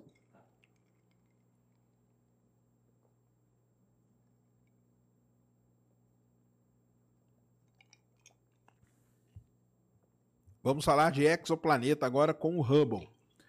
O telescópio espacial Hubble ele não é um descobridor de exoplanetas. Ah, embora ele descubra alguns, mas ele não é a especialidade dele descobrir exoplanetas. Porém, ele estuda a atmosfera de exoplanetas. Isso aí foi uma grande um grande spin-off da missão do Hubble, quando os pesquisadores viram que o Hubble poderia estudar a atmosfera de um exoplaneta. Como que ele faria isso? O exoplaneta, ele passa na frente da estrela. Quando o exoplaneta passa na frente da estrela, a luz da estrela passa, se o planeta tiver atmosfera, passa pela atmosfera do planeta. A atmosfera do planeta, ela funciona como um prisma ou seja, ela pega e decompõe a luz no espectro dela de acordo com os elementos químicos que são encontrados na atmosfera do planeta. Quando o Hubble está olhando para aquela estrela e que passou o planeta na frente e ele faz o espectro, ele vai ver esse espectro da mesma maneira lá que a atmosfera fez. Quando acontece isso, o Hubble é capaz, os pesquisadores, logicamente, né, são capazes de estudar o que? A composição química da atmosfera de um exoplaneta. E foi isso que ele fez agora. Então, ele estudou aí o exoplaneta chamado GJ9827d, tá? E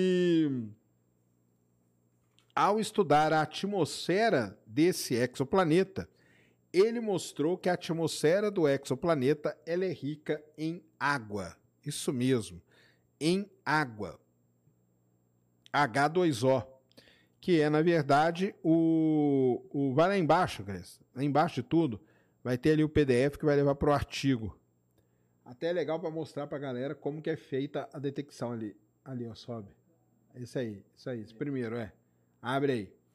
Então tá aí, ó. É, Water Absorption in the trans... Então, a é, linha de absorção de água detectada no espectro de transmissão do GJ9827. Vai descendo aí, na terceira página. Aí, para aí, ó.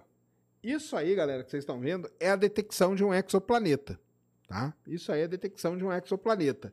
Então tem a curva ali, a curva dá uma queda, essa queda na curva indica a presença de exoplaneta. Quando você faz isso e você detecta os elementos químicos, então Pode ir descendo aí, Cris. Aí, ó, eles têm várias tabelas, mas pode ir descendo. Pode mais, pode mais. Aí, ó, essa tabelinha aí, ó. Eles têm essa tabela aí, por exemplo, que eles vão, eles começam a modelar como que eles fazem. Eles criam um modelo e eles começam a adicionar elementos químicos ali e tirar outros para ver como que o espectro modelado bate com o espectro adquirido do exoplaneta. Quando eles fazem isso, aí nós vamos para essa imagem aí, que é a imagem mais importante do artigo, na verdade, que é esse gráfico. E aí eu preciso explicar um negócio muito importante. Dá uma aumentada aí, ó. Clica no maisinho ali, coloca aquele gráfico azul bem grandão aí. O maisinho ali em cima, ó. Do lado do 100% ali tem um mais. Aí. Esse, o azul aí, esse aí. Boa. Aí, prestem atenção, vendo esse gráfico aí na tela, né? Esse gráfico é o espectro. Mas o que que. Muita gente, quando vê esse gráfico, não sabe o que está sendo medido nem nada. O que o Hubble está medindo são os pontos pretos com aquela cruz assim. Então, o ponto pretinho é a medida que o Hubble fez. Não é a linha vermelha, não é a linha azul, não é aquela sombreamento azul, nada disso. O que o Hubble mede são os pontinhos pretos. Estão prestando atenção, galera? Porque vocês vão xingar sem nem saber o que vocês estão xingando, tá? Ele está medindo os pontos pretos. O que, que são aquelas linhas ali que vocês estão vendo? Aquelas linhas são as, as barras de erro, a incerteza. Então, por exemplo, olha só aquele primeiro ponto ali. Aquele primeiro ponto ali, se brincar, ele podia até ser descartado. Olha o tamanho da barra de erro dele. Quer dizer que o dado pode ser em qualquer um daqueles pontos ali naquela barra de erro o que foi medido são os pontos, beleza? O que, que são as linhas vermelhas e as linhas azuis? A linha azul é chamada de ajuste pela mediana. O que quer dizer isso? Você pega os dados, tá? Estatística da sétima série. Meu filho que está na sétima série aprendeu mediana. Você pega os dados, calcula a mediana e com essa mediana você faz um ajuste você vê que a linha azul ela não passa pelos dados necessariamente, mas ela é o melhor modelo que ajusta a mediana dos dados. Entenderam? E o que é a linha vermelha? A linha vermelha é o que a gente chama de best fit, que é o melhor ajuste conseguido, tá? Esse melhor ajuste pode ser por mínimos quadrados, Rampson Russell, existem vários e vários métodos para fazer esse ajuste da linha vermelha.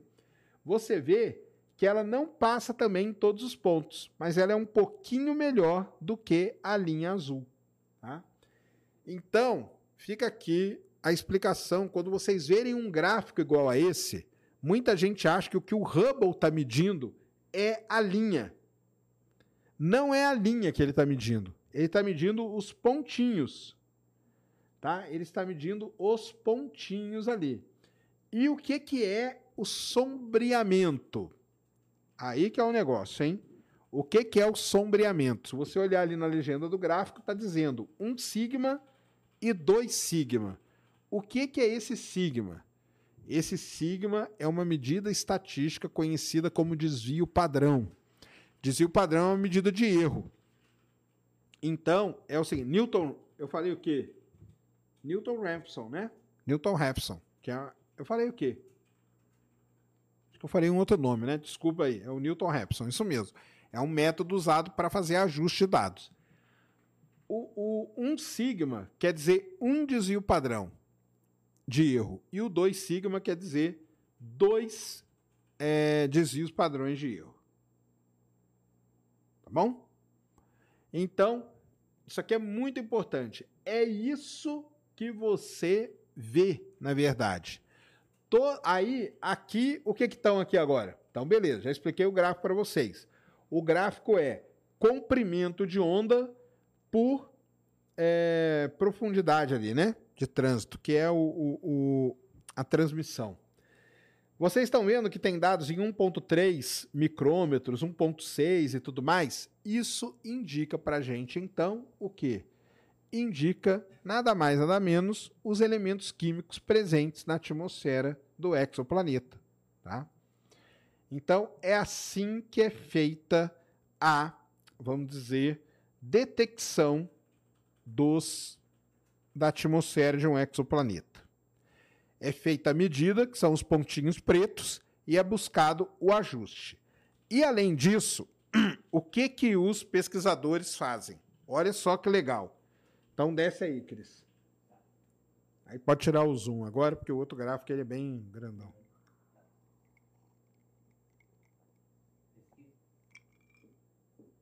Não, pode descer. Esse aí, esse, esse grupinho aí. O que que os pesquisadores fazem então? Eles não estão vendo a atmosfera. Eles só têm os pontinhos pretos. Então eles começam a brincar. Eles começam a fazer simulações. Então, ó, a primeira simulação ali seria um mini Netuno com 0,78% de água sem nuvem. E a linha, isso é a linha verdinha ali. A linha azul seria um mundo aquático com 58% de água e nuvens muito grandes. O segundo gráfico, que é a linha é, rosa, seria uma atmosfera pura de CH4, metano. Uma atmosfera pura de metano. E a linhazinha amarela seria uma composição ali solar, ou seja, a atmosfera teria a mesma composição que o Sol. E aí, se você vê o último gráfico ali, a linha azul é o melhor modelo ajustado e a linha preta é o melhor modelo ajustado sem água. E você vê que quando você coloca água na atmosfera, o modelo se ajusta muito melhor. Então, com isso, os pesquisadores chegam à conclusão que esse exoplaneta tem na sua atmosfera uma grande quantidade de água. Entendeu como que chegam na conclusão? Então, antes de você xingar, antes de você xingar, entendam. Beleza? Adquire os dados, pega os dados, ajusta o modelo. Ajustou, agora vamos ver o que, que pode estar ali presente. Então começa a brincar, simular. Ah, vamos colocar só metano, vamos colocar a composição do sol, vamos tirar as coisas, coloca água, tira água, aumenta a quantidade disso, aumenta a quantidade daquilo. E aí você vai ter o seu resultado.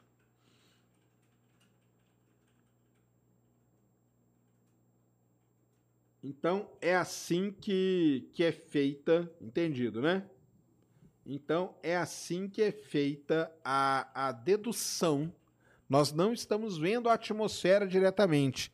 Isso aqui é uma inferência indireta. A gente faz uma medida e com aquela medida a gente chega num outro resultado. Nós não vemos a atmosfera. Tá? Então é assim que é feita a medição e a, e a, e a ideia né, de que a atmosfera seria composta, teria uma grande quantidade de água. Então, isso quem fez foi o Hubble. Tudo que o Hubble visita, o que, que acontece agora? O telescópio espacial James Webb pode visitar também. E aí, o que, que acontece com o James Webb? O James Webb ele tem muito mais precisão do que o Hubble. Então, esses pontos aí eles podem melhorar, as barrinhas de erro podem reduzir e, obviamente, o modelo no final vai sair muito melhor. Bom? Então, essa aí é uma notícia muito interessante, foi divulgada ontem aí pelo, pelo pessoal que trabalha com o telescópio espacial Hubble. Deixa esse PDF. Cara, no, nós estamos lá na, na NV99, tem um lugar chamado Links Úteis, né, Cris? Uhum. Sim, tá tudo lá já. Tá tudo lá. Então é o seguinte: você vai entrar no site do Hubble, entra ali de novo, ó, só para mostrar pro pessoal como que baixa esse PDF. Você vai entrar naquele site primeiro lá, que é o site do Hubble, aonde tem a notícia, já vai estar tá lá para vocês. Esse site aí, ó, esse site aí vai estar tá lá. Tá aparecendo essa imagem lá. Isso. Quando você rolar lá para baixo, ó, rola lá para baixo. Você vai ter aí algumas referências. Aí vai rolando, tá, então tá ali, ó. A primeira delas nada mais é do que o artigo, tá? Nada mais é do que o artigo.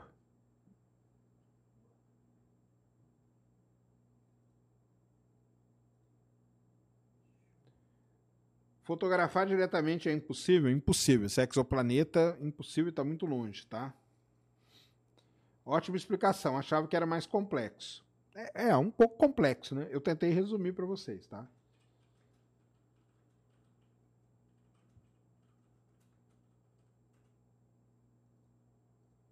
Tem PDF? Tem. Tá lá na, no Links Úteis, tá? Ah, boa pergunta aqui, ó. Miranda Camacho. Mas o que significa ter água na atmosfera? Significa muita coisa, cara, tá? Ter água na atmosfera, você pode ter uma ideia de como é a geologia daquele planeta, tá? Então isso é muito importante. Por quê? Nós não conseguimos ver exoplaneta, nós não conseguimos ver a geologia de planeta nenhum, exoplaneta nenhum. A gente consegue ver.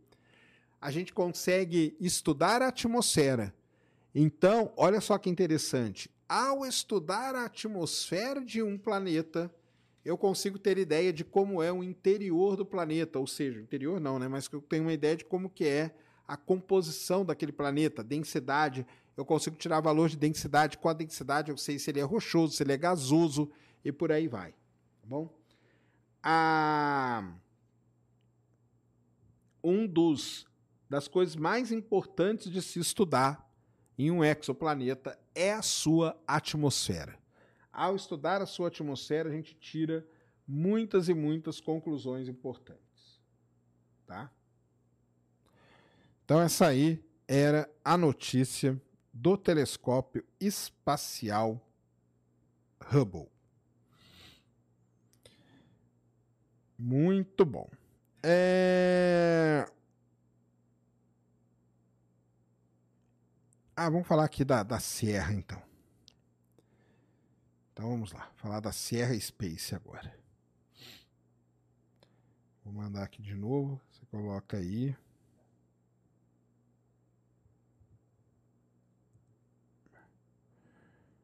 Enquanto isso, o João Espósito mandou aqui. Sérgio, algum, alguma coisa sobre investimento pelo FINEP para duas empresas brasileiras desenvolverem o lançamento de microsatélites e também sobre então, vai ter um novo pacto tecnológico aí em Salvador, né? Eu vi que eu acho que o Lula foi inaugurar e tal.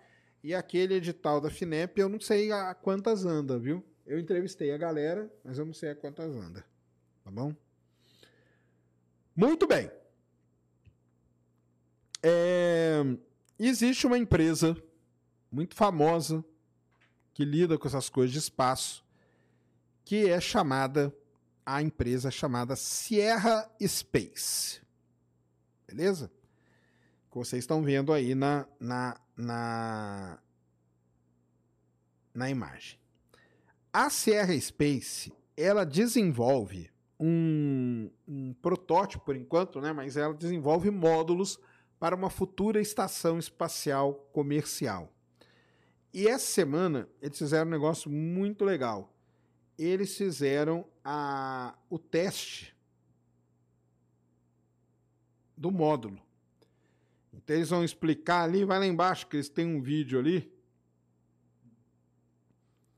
São módulos meio que são módulos infláveis, tá, pessoal? São módulos infláveis. Isso, tem esse vídeo aí, põe ele para tocar. Pode ir lá para frentona nele, porque eles vão ficar falando e tal, não sei o quê. Pode, bem lá para frente. Vai, vai, pode ir embora. Então, eles estão mostrando. A CR Space então desenvolve módulos para ir para o espaço, módulos infláveis, tá? E aí eles têm que testar o lance da pressurização. Olha aí que legal, ó. Eles estão testando, ó. Você viu o cara lá mexendo no módulo, né? Olha aí, ó. Isso aí é um módulo. E aí eles estão testando, estão enfiando pressão dentro dele, olha. Olha aí. Até que vai chegar um momento que o que, que vai acontecer? Até que vai chegar um momento em que o módulo vai, atenção, ó, eles vão aumentando a pressão, vão aumentando a pressão. Isso aí é muito importante para você entender até que pressão o seu módulo inflável consegue, é, consegue aguentar. Pode pôr um pouquinho para frente aí, Cris. Esse cara aí vai explicar. Eles vão lá ver. Tá aí, pode soltar daí, vamos ver. Aí, ó, ele vai passando por determinados. Eles estão aplaudindo por quê? Porque ele está passando por determinados milestones que tem ali, tá? Até que, pô, quero mostrar a parte legal para vocês. Aí, até que ele explode. Ó a explosão em câmera lenta. Olha que doideira. Olha. Olha isso. Então, a Serra Space testou essa semana aí. A Serra Space ela tem contato com a NASA e tudo, justamente para fazer esses módulos infláveis que vão virar é, pedaços de estações espaciais futuras. E a Sierra Space é que faz o Dream Chaser. né?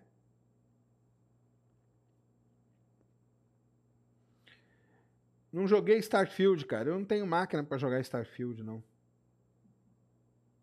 Não tenho máquina. Se eu tivesse máquina, até jogaria. Tá?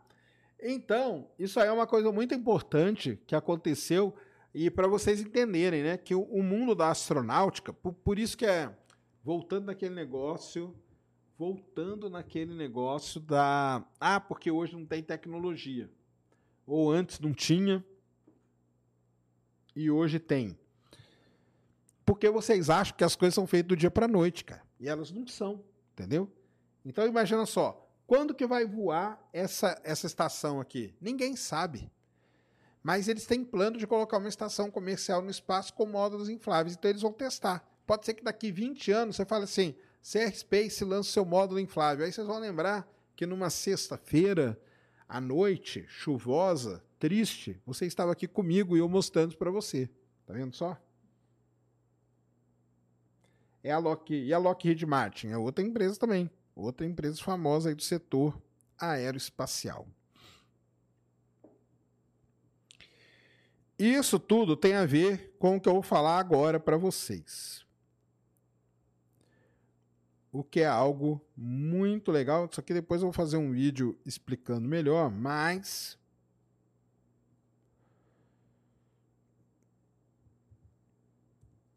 a gente, a gente descobriu uma coisa muito interessante e que está preocupando o pessoal que vai pousar na Lua.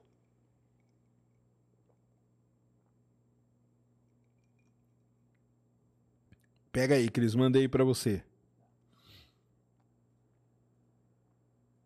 Esse projeto não era da Bigelow, a Bigelow tem também um projeto de, de módulos infláveis, tá? Igual existem várias empresas que têm foguetes e existem várias empresas que fazem módulos infláveis. Então, não é a primeira, não vai ser a última. Muito bem. É, um estudo foi publicado agora, bem recentemente, numa revista muito importante de geologia planetária, é, mostrou que a Lua continua encolhendo. Olha só que legal. A Lua está encolhendo. Por conta do quê? Por conta do seu resfriamento. Então, vai resfriando, ela vai encolhendo. Só que esse encolhimento da Lua é muito perigoso, porque ele está gerando terremotos na parte próxima ao Polo Sul lunar. E o que é o Polo Sul lunar? O Polo Sul lunar nada mais é do que a região aonde a gente quer pousar astronautas agora no retorno para a Lua. Por quê? Porque é no Polo Sul lunar que a gente tem gelo mas esses sismos aí que estão acontecendo, eles agora vão ter que ser levados em consideração quando você construir um módulo para pousar, né, para ter habitantes ali na Lua. Talvez eles tenham que recuar um pouco, sair um pouco daquela região. Eles fizeram todo o mapa aí de, vamos dizer, seria um mapa de risco aí, né? Dos terremotos. Eles mostram ali tudo, as falhas e tal e é bem na região aonde é, a NASA quer pousar os seus astronautas. Então, esse tipo de estudo ele é também fundamental para entender isso, tá?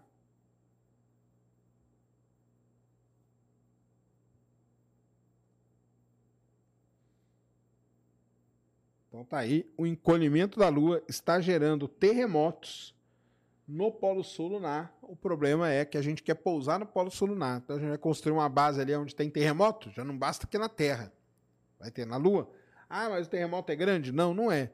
Mas lembra que eu falei, no espaço, cara, tudo já é complicado pra caramba. Então qualquer complicaçãozinha a mais ganha uma grande proporção. Rafa Keditz mandou dezão. O Japão foi o quinto país a pousar na Lua.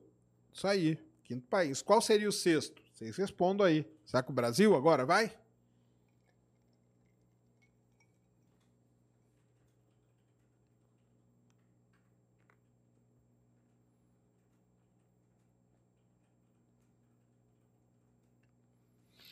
Assuntos cotidianos mandou dezão. A Bíblia diz que os astros são para marcar estações e eras do nascimento de Cristo.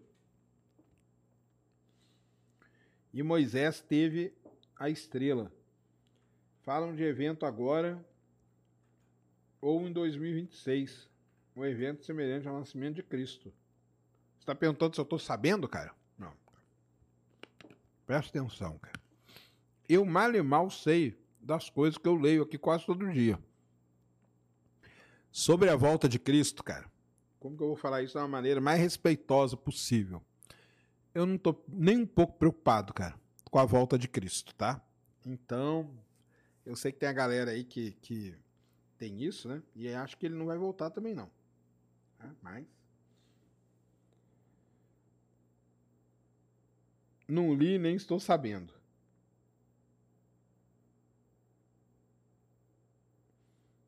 Aí o Hector aí tá nos vendo desde a Argentina. Você é Boca ou você é River, cara? Manda aí pra nós.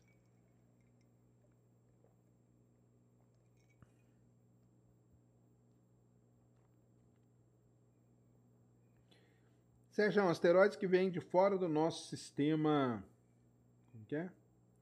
solar são mais perigosos. São mais perigosos, cara, porque aí eles são um mistério, né? A gente não sabe o tamanho deles e nem qual seria o seu poder de destruição. Jordano Bruno mandou cincão. Na minha playlist tem paródia de Terra Plana. E o Serjão cantando seu Jorge. Boa.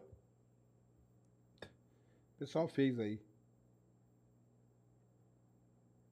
Fizeram essa, essa brincadeira aí. Esse refrigerante é zero? Sim, Guaraná zero, cara, que eu tô tomando aqui, ó. Guaraná zero, tá? Refrigerante zero. Pode falar lá pro, pro Cariane e pra turma lá, tá?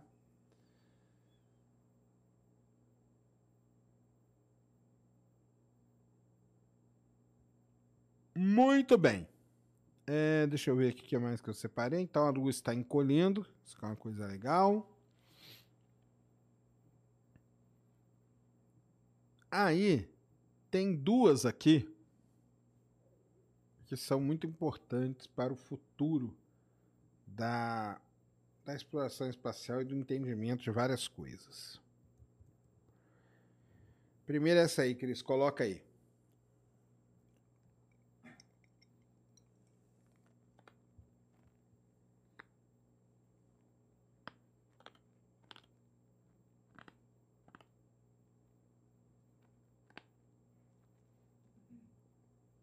Terremoto na Lua. Seria um Luna Moto? Isso mesmo, a gente chama em inglês de Moonquake. Colocou lá essa última que eu mandei? Qual? Não foi pra mim, não. A última que apareceu foi. Esse que tá na tela agora. Ah, é? Da, da, Ah, coloquei, né? Deixa eu ver. Ah, tá. Agora foi.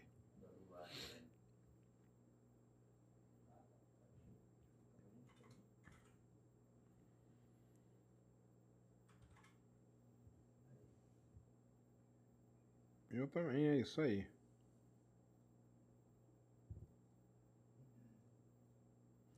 Podemos dizer que depois dos rovers marcianos, a Dragonfly com certeza é uma das mais é, aguardadas. Então é o seguinte, pode deixar aí nessa, nessa imagem zona aí. É.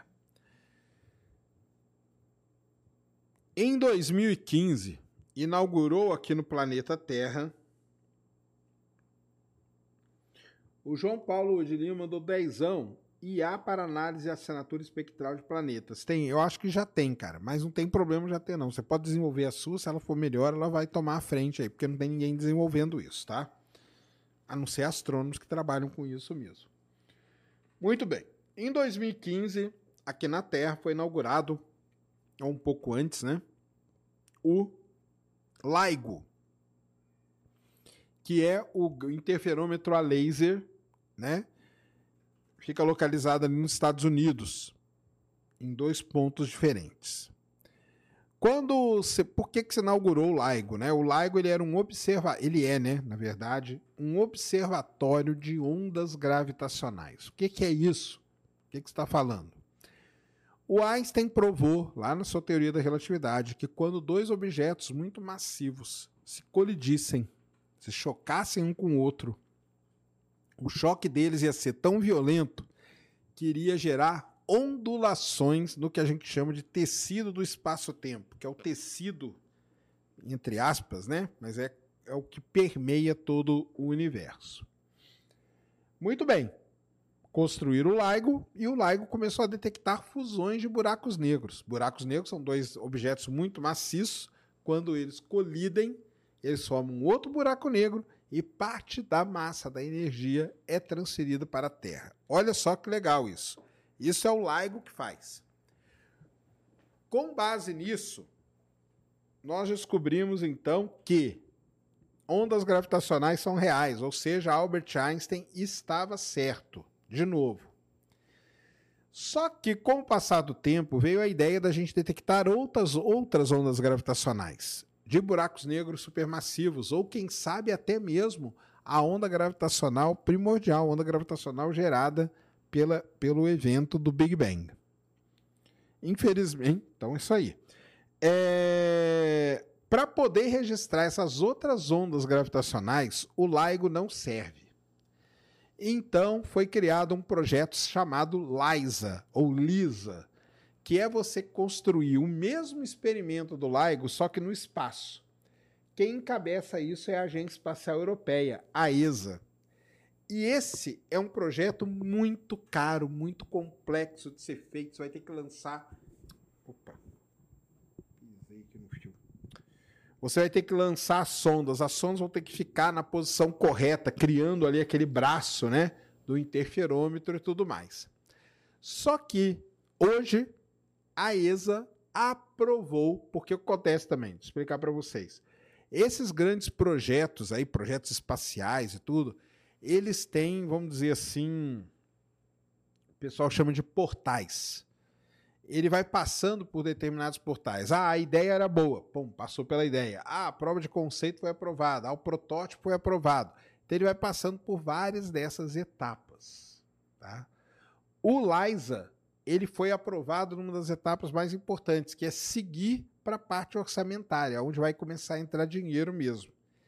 E se o LISA estiver pronto, e funcionando, ele vai fazer detecções realmente sensacionais, que são as ondas gravitacionais de, é, de baixa frequência, que são as ondas gravitacionais do ruído de fundo do universo, do Big Bang seria uma delas, e de muitas outras aplicações. Tá bom? Então, o LISA foi aprovado pela Agência Espacial Europeia. Ei, caramba, bati aqui na mesa. Que ela não é vazada, né? Ó, você viu o barulhão que fez? É. Então ele passou para essa próxima fase muito importante. Mas não foi só o Liza que passou, não. Uma outra missão aqui, ó, deixa eu colocar aqui para o Cris. Uma outra missão aqui muito importante. Coloquei para você, cara.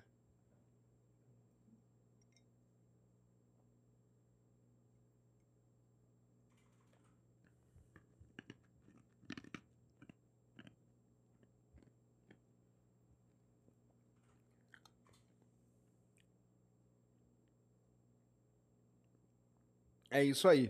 É a missão chamada Missão Envision. O que é essa missão Envision? Essa é a missão que vai estudar Vênus pela Agência Espacial Europeia. Então desce ali um pouquinho, Cris.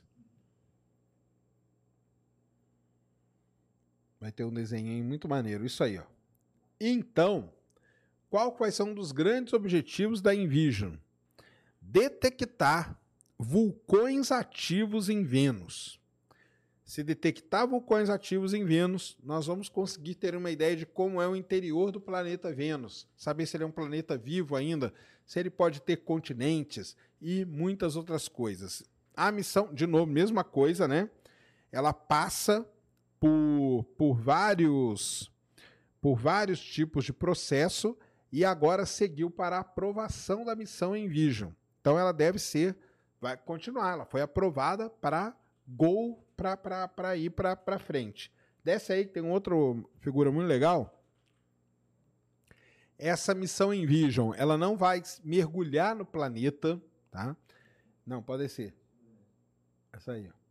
Ela vai ficar orbitando Vênus e ao orbitar Vênus, ela vai estudar algumas alguns terrenos, tá vendo? Então, eles já separaram aí quais são as regiões de interesse. E aí, o que, que a Envision vai conseguir ver? Qual que é o grande segredo da Envision? O principal instrumento dela é um radar de altíssima é, complexidade, de altíssima potência e muito recente que vai ser lançado nela. Com esse radar, você consegue furar a cobertura de nuvens de Vênus e ver a superfície. Vendo o que acontece na superfície, você consegue inferir o que acontece no interior do planeta. Então, missão Envision e missão, e missão LASA, LISA, as duas missões que estão aprovadas agora, passaram na fase inicial aí de, de ser apenas um projeto e agora vão para serem desenvolvidas. Tá? Para quem num planeta, boa pergunta aqui do Paulo. Ó, o Paulo Ricardo perguntou aqui, ó, por que num planeta que tem a temperatura na sua superfície é mais de 400 graus Celsius? Por quê, cara? Porque, vamos lembrar, Carl Sagan aqui na sua tese de doutorado, ele disse que Vênus e Júpiter poderiam ter vida nas suas nuvens. Então, essa é a grande questão. Estudar esses planetas aí, principalmente Vênus, porque a, a, embora na superfície a temperatura é escaldante, se você ir a 400, a 70, 80 quilômetros de altura, você já tem uma temperatura parecida com a da Terra e uma atmosfera. Então, é por isso que eles querem estudar um planeta como o planeta Vênus. O Itamar Júnior mandou dezão. Boa noite, Sérgio. Me sinto muito feliz, meu amigo, por ter essa oportunidade de falar com você. Continue esperando. Valeu, cara. Tamo junto aí. Eu tenho. Privilégio é meu. E o Matheus Hoff também mandou dezão. Boa tarde. Por que é importante detectar ondas gravitacionais? E por que o Japão, um país é, visto como tecnológico, demorou tanto para chegar à Lua? De novo, cara. De novo. O que você vai fazer na Lua? o que, que você vai fazer na Lua? Essa é a primeira pergunta que tem que ser respondida. Tá? Então, vamos ver o que acontece aí. Caro, né? É muito caro. E por que é importante detectar ondas gravitacionais? Boa, porque as ondas gravitacionais, cara, aí é uma coisa minha, tá? Muita gente me xinga por conta disso, é uma coisa minha. Hoje a gente estuda, é, Matheus, o que a gente chama de espectro eletromagnético que é pegar a luz, a luz aí da sua casa, você pode decompor ela e você vai ver qual que é a composição química aí. Tá? Esse é o tipo de trabalho que a gente faz. Então, o, o existe um negócio hoje chamado astrofísica multimensageira. Que eu estou tentando ver aqui como que eu explico da melhor forma para vocês. Existem determinados fenômenos do universo que a, o espectro eletromagnético ele não responde. Por exemplo, matéria escura, energia escura. A gente não consegue detectar com o espectro eletromagnético. Mas além do espectro eletromagnético, a gente tem as ondas gravitacionais e os neutrinos. Essas três coisas, espectro eletromagnético, ondas gravitacionais e neutrinos, formam a base do que a gente chama astrofísica multimensageira. O que, que quer dizer esse nome multimensageira? Quer dizer que a informação viaja e chega até nós por diferentes mensageiros: ondas gravitacionais, neutrinos e radiação eletromagnética. Por que, que é importante detectar ondas gravitacionais? À medida que a gente detecta ondas gravitacionais, integra esses dados com os dados do espectro eletromagnético e com os dados de neutrino, nós estamos prontos para então estudar a astrofísica multimensageira. Quem sabe, e eu acho que sim, é aí que está o segredo para grandes mistérios do universo, incluindo matéria e energia escura. Beleza?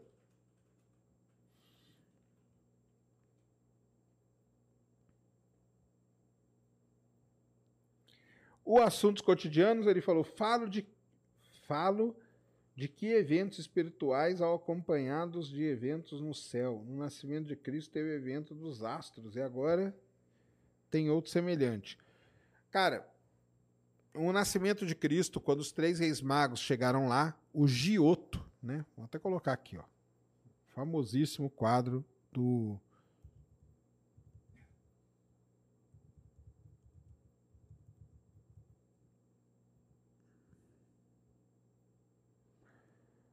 Quando Cristo nasceu, os três reis magos foram para visitar o Jesus Cristo. Fala que é até daí que nasce o negócio do Natal e tudo. No quadro pintado por esse pintor italiano, né, muito famoso, o Giotto, é que agora não estou achando aqui o, o, No quadro dele, não estou achando o quadro, oh, caramba. Existe no cantinho ali em cima uma estrela com uma cauda. Durante muitos anos se pensou que aquele ali seria o cometa Halley. Sabia disso? Só que hoje a gente já aceita que não é cometa, não, não é o cometa Halley, nem nada disso.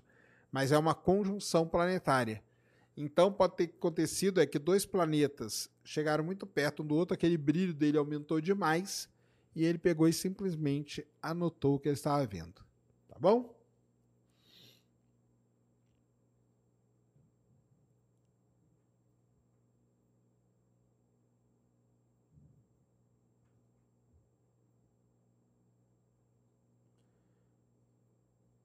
Mas não se sabe. Pode ser que seja um cometa, pode ser que seja conjunção planetária, pode ser que seja qualquer outra, outra coisa aquilo ali.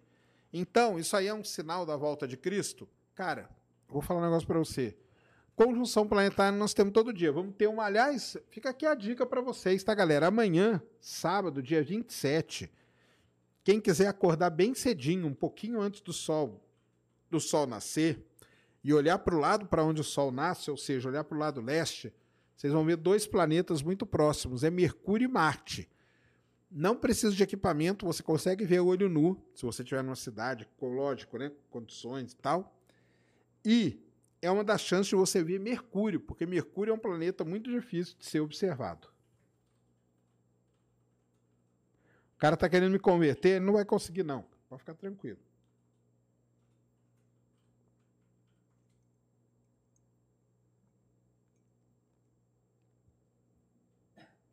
Pode ficar tranquilo que ele não vai me converter, não. Hum, vou ver aqui o que mais que eu separei. É, ah, uma coisa aqui legal da gente falar. No dia 18 de novembro, todo mundo lembra, né? A gente teve o lançamento do segundo lançamento do Starship, tá? O segundo lançamento do Starship. Aqui, ó. Vou colocar aí para você, Cris. A gente teve o segundo lançamento do Starship que deu aquele problema, né? Problema. É normal, né? Porque é um protótipo, né? Mas explodiu. Isso é um fato. E agora, nós sabemos o que aconteceu, porque o Elon Musk chegou e falou o que aconteceu. Que, na verdade, deu tudo certo.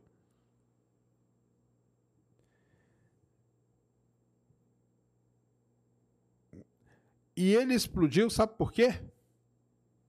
Porque não tinha carga útil. Como ele não tinha carga útil, é esse aí, ó, essa matéria aí. Como ele não tinha carga útil, era necessário então liberar parte do propelente de oxigênio líquido.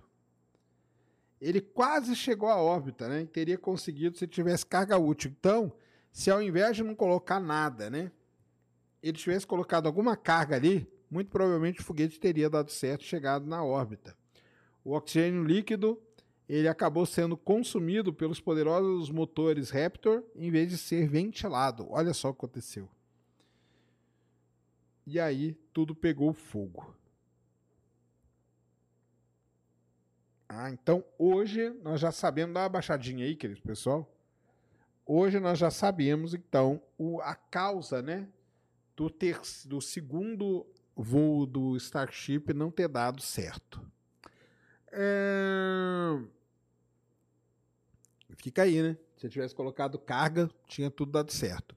Quando que é o terceiro voo do Starship? Terceiro voo, quando que é? O terceiro voo está é, previsto ainda para fevereiro. Essa, durante esses próximos dias aí, tanto o booster quanto o chip devem ir para a plataforma lá em, em Boca Chica para poder fazer já o, o, teste, o ensaio geral que a gente chama o wet rehearsal, né? É, de lançamento, tá bom? Então, hoje nós já sabemos qual é a causa da explosão do Starship. Foi o oxigênio que, ao ser ventilado, foi para o motor e aí causou todo o transtorno. Tá? Notícias aí fresquinhas então para vocês do Starship. É, fora isso, deixa eu ver aqui se tem mais alguma aqui que eu que eu separei. Já falamos do Ingenuity bastante. Falamos das imagens aqui, ele pousado de cabeça para baixo. Boa.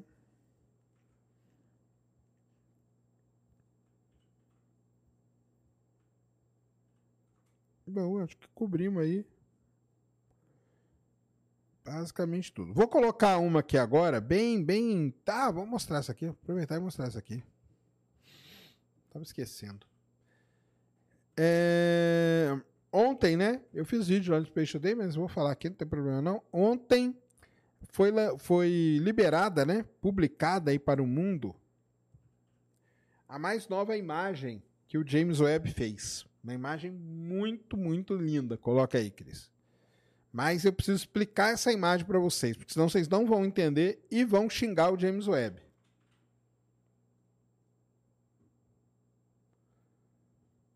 Coloca aí para nós.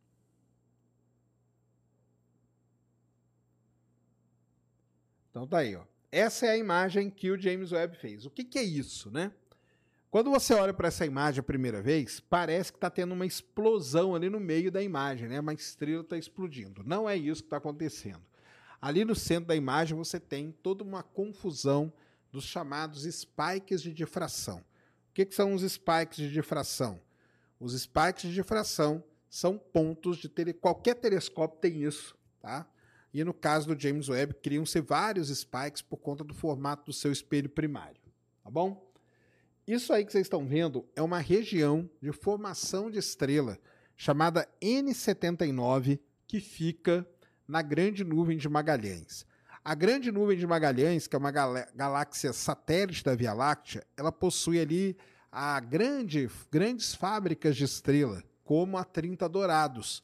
30 Dourados é uma dessas regiões também. E ali, tendo isso, né, na, na, na, na, nessas fábricas aí estelares. O James Webb, por que, que ele estuda isso aí? Por quê? Essa é a grande questão. Por que apontar o James Webb para estudar esse negócio que está na grande nuvem de Magalhães, que está aqui perto? Porque essas nuvens de formação de estrela que estão próximas, elas têm as mesmas características das nuvens de formação de grandes estrelas que existiam no início do universo. Como as do início do universo a gente não consegue estudar, a gente estuda as de agora e aí a gente vai inferir como que foi o início do universo. Não é? Sensacional isso? É muito mais fácil estudar essa aqui. Dentro da 30 Dourados é onde tem as estrelas mais massivas que a gente conhece, a R131 é uma delas. Se não me engano, esse é o nome da estrela, tá? Tem 30, 40 vezes a massa do Sol. Só que todos os astrônomos hoje dizem que a N79, essa aí que vocês estão vendo na foto, vai superar a 30 dourados. Vai superar a 30 dourados. Então, ali dentro está acontecendo uma grande quantidade. A taxa de. Isso que é muito legal de falar. A taxa de formação de estrela dentro da N79 ela é muito muito maior do que a taxa de formação de estrelas da 30 Dourados.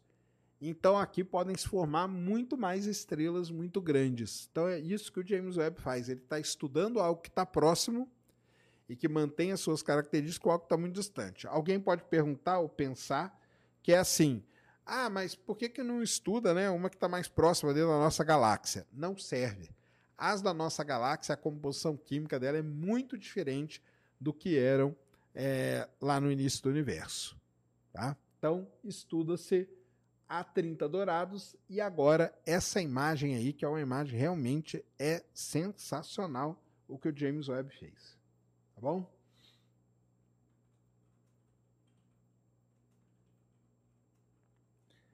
fala sobre o máximo solar descendo. Cara, eu já falei que semana que. Vou dar um spoiler aqui, ó. Semana que vem nós vamos ter a Cláudia Rios do INPE, que trabalha não trabalha com sol, né? Ela trabalha com satélites e tal, mas ela manja pra caramba. Mas o que, que eu posso falar? Posso falar, cara, que o sol é totalmente monitorado. Vai acontecer? Vai. Vai ser destruidor? Não, porque nós vamos saber antes, e aí a gente se prepara. Você desliga as coisas, você junta as coisas, então não tem muito, muito problema. Tá? Não tem CGI nenhum aí não, viu, Gabriel? Nada de CGI, cara. Zero, zero CGI aí para vocês. Deixa eu ver aqui o que mais a gente pode falar. Mas eu acho que é isso aí. Mas eu tô achando que é isto mesmo.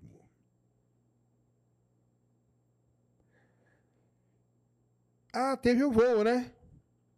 Hoje teve voo. Ah, olha aí, ó, hoje teve voo.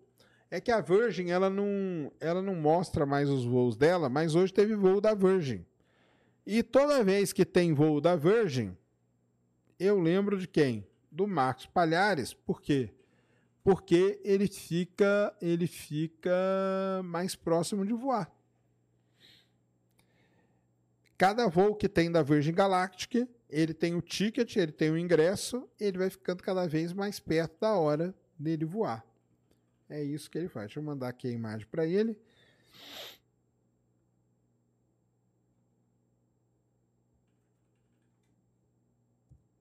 Mandar o link para você que eles mandei aí, ó. Então, hoje a Virgin Galactic fez o seu sexto voo, que chama. E aparentemente deu tudo certo, né? Porque a gente não viu em lugar nenhum os caras os cara morrendo, é porque deu certo. É um bom sinal. Então foi hoje aí, ó, no dia 26 de janeiro de 2024, ela fez o seu voo, decolando ali do Novo México e tudo mais. O voo chama-se 6, né? Galaxy 06. E correu tudo como deveria ter corrido, tá? Então, isso aí é importante, é bom para a gente, porque o Marcos Palhares ele fica mais próximo cada dia de voar aí pela Virgin Galactic. Vai rolar uma vinheta em CGI no Space Today? Ah, grande Sidney Marcelo, vamos fazer, cara? Faz aí uma, uma vinheta legal aí.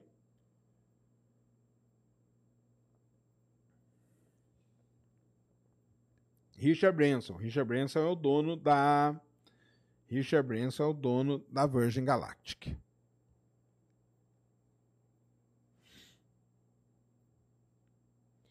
O que aconteceu com o telescópio Hubble? Ele continua em órbita? Continua. Acabei de mostrar um trabalho que ele fez aí, cara. O telescópio espacial Hubble continua em órbita, tá? Hum, deixa eu ver se tem mais alguma aqui, mas acho que era isso, viu? O Ayrton Pereira mandou vintão. Boa noite, Sérgio. Existe alguma explicação científica para a técnica de encontrar água no subsolo com o sistema de varinhas, né? Em algum lugar, dois poços. Cara, existe uma explicação científica sim para isso. Aonde você tem água, a densidade da rocha é muito diferente. Muito diferente. Então, isso pode propiciar ali de você ter né, usar as varinhas ali para achar a água, tá? Só que são lugares muito específicos também, não é todo lugar que você vai com a varinha que você, que você acha. Mas fica a dica aí para vocês, façam os experimentos, cara. Façam experimentos, é simples de fazer. Uma melancia e vai numa loja aí de, de material de construção, essas coisas, sempre tem essas máscaras aí.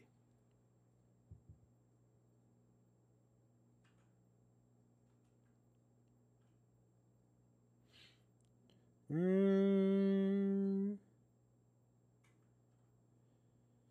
Polar, Polaris Down, né? Polaris Down, eu sei que a galera tá se reunindo ali, fazendo briefing e tudo, mas nada assim de muito, muito grande.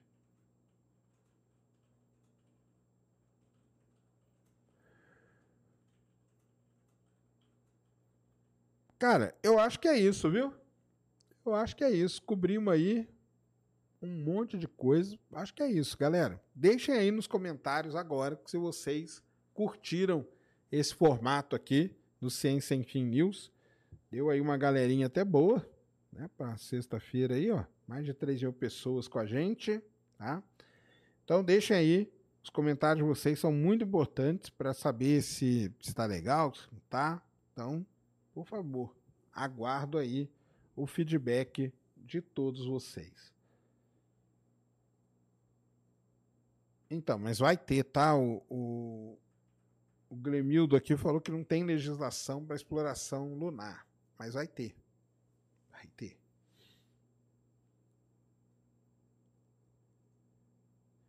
Muito bem, então, galera.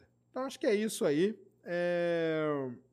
Topzera, gostaram? Muito legal? Então, beleza. Então, vocês gostando, traremos, tentaremos fazer toda semana um programa desse tipo aqui, é, conversando, discutindo, mostrando para vocês as notícias, o que foi notícia aí no mundo da ciência, né? Na verdade, eu quero ver se eu pego outras áreas também, até para poder começar a entender um pouco melhor. Mas é isso então. Valeu, gostaram. Todo mundo gostou aí. Então tá bom, show de bola. Galera, então é isso. Já sabem, curta, compartilha, dê seu comentário aí. É muito importante para o canal. Se você não é inscrito aqui no Ciência Sem Fim, se inscreva. Estamos chegando daqui a pouco a 900 mil inscritos, hein? E aí, quando a gente entrar em 900 mil, é a contagem regressiva para um milhão de inscritos. Então, se inscreva aí no Ciência Sem Fim se você não é, se você não é inscrito. Um grande abraço. Insider, valeu, tá sempre junto com a gente também nessa batalha aí. Master Cidadania, isso aqui é sua cidadania italiana, procura Master, aí a portuguesa também eles fazem. E acho que é isso, galera. Fiquem ligados aí, domingo sai a agenda do, do Ciência Sem Fim. Então fiquem ligados aí, semana que vem teremos Ciência Sem Fim. Semana que vem tem um monte de coisa para fazer. Semana que vem, ó, já vou dar um spoiler aqui. Terça-feira eu tô no Pânico, no programa Pânico lá de tarde. E de noite eu estarei no Prêmio Best. E eu serei um dos apresentadores de um dos prêmios. Olha só que responsa, tá? É... Amei o Ciência Sem Fim News. Valeu, Karen. Tamo junto, tá? Então é isso. Muito obrigado a todos. Um ótimo final de semana. Se cuidem. Todos os links aí. Vão tá... Não tem pergunta na plataforma, não, né, Cris? Não. Tá, beleza. Todas, todos os links aí, eles estão lá no NV99, num lugar chamado os links úteis. Clica ali, você vai ter a lista de todos os links para você poder acessar. Tá bom? Então é isso. Obrigado demais. Valeu. Deu aí, Cris? Então tá bom. Um grande abraço a todos, um ótimo final de semana. Se cuidem. Nos vemos semana que vem. Um grande abraço. Fomos!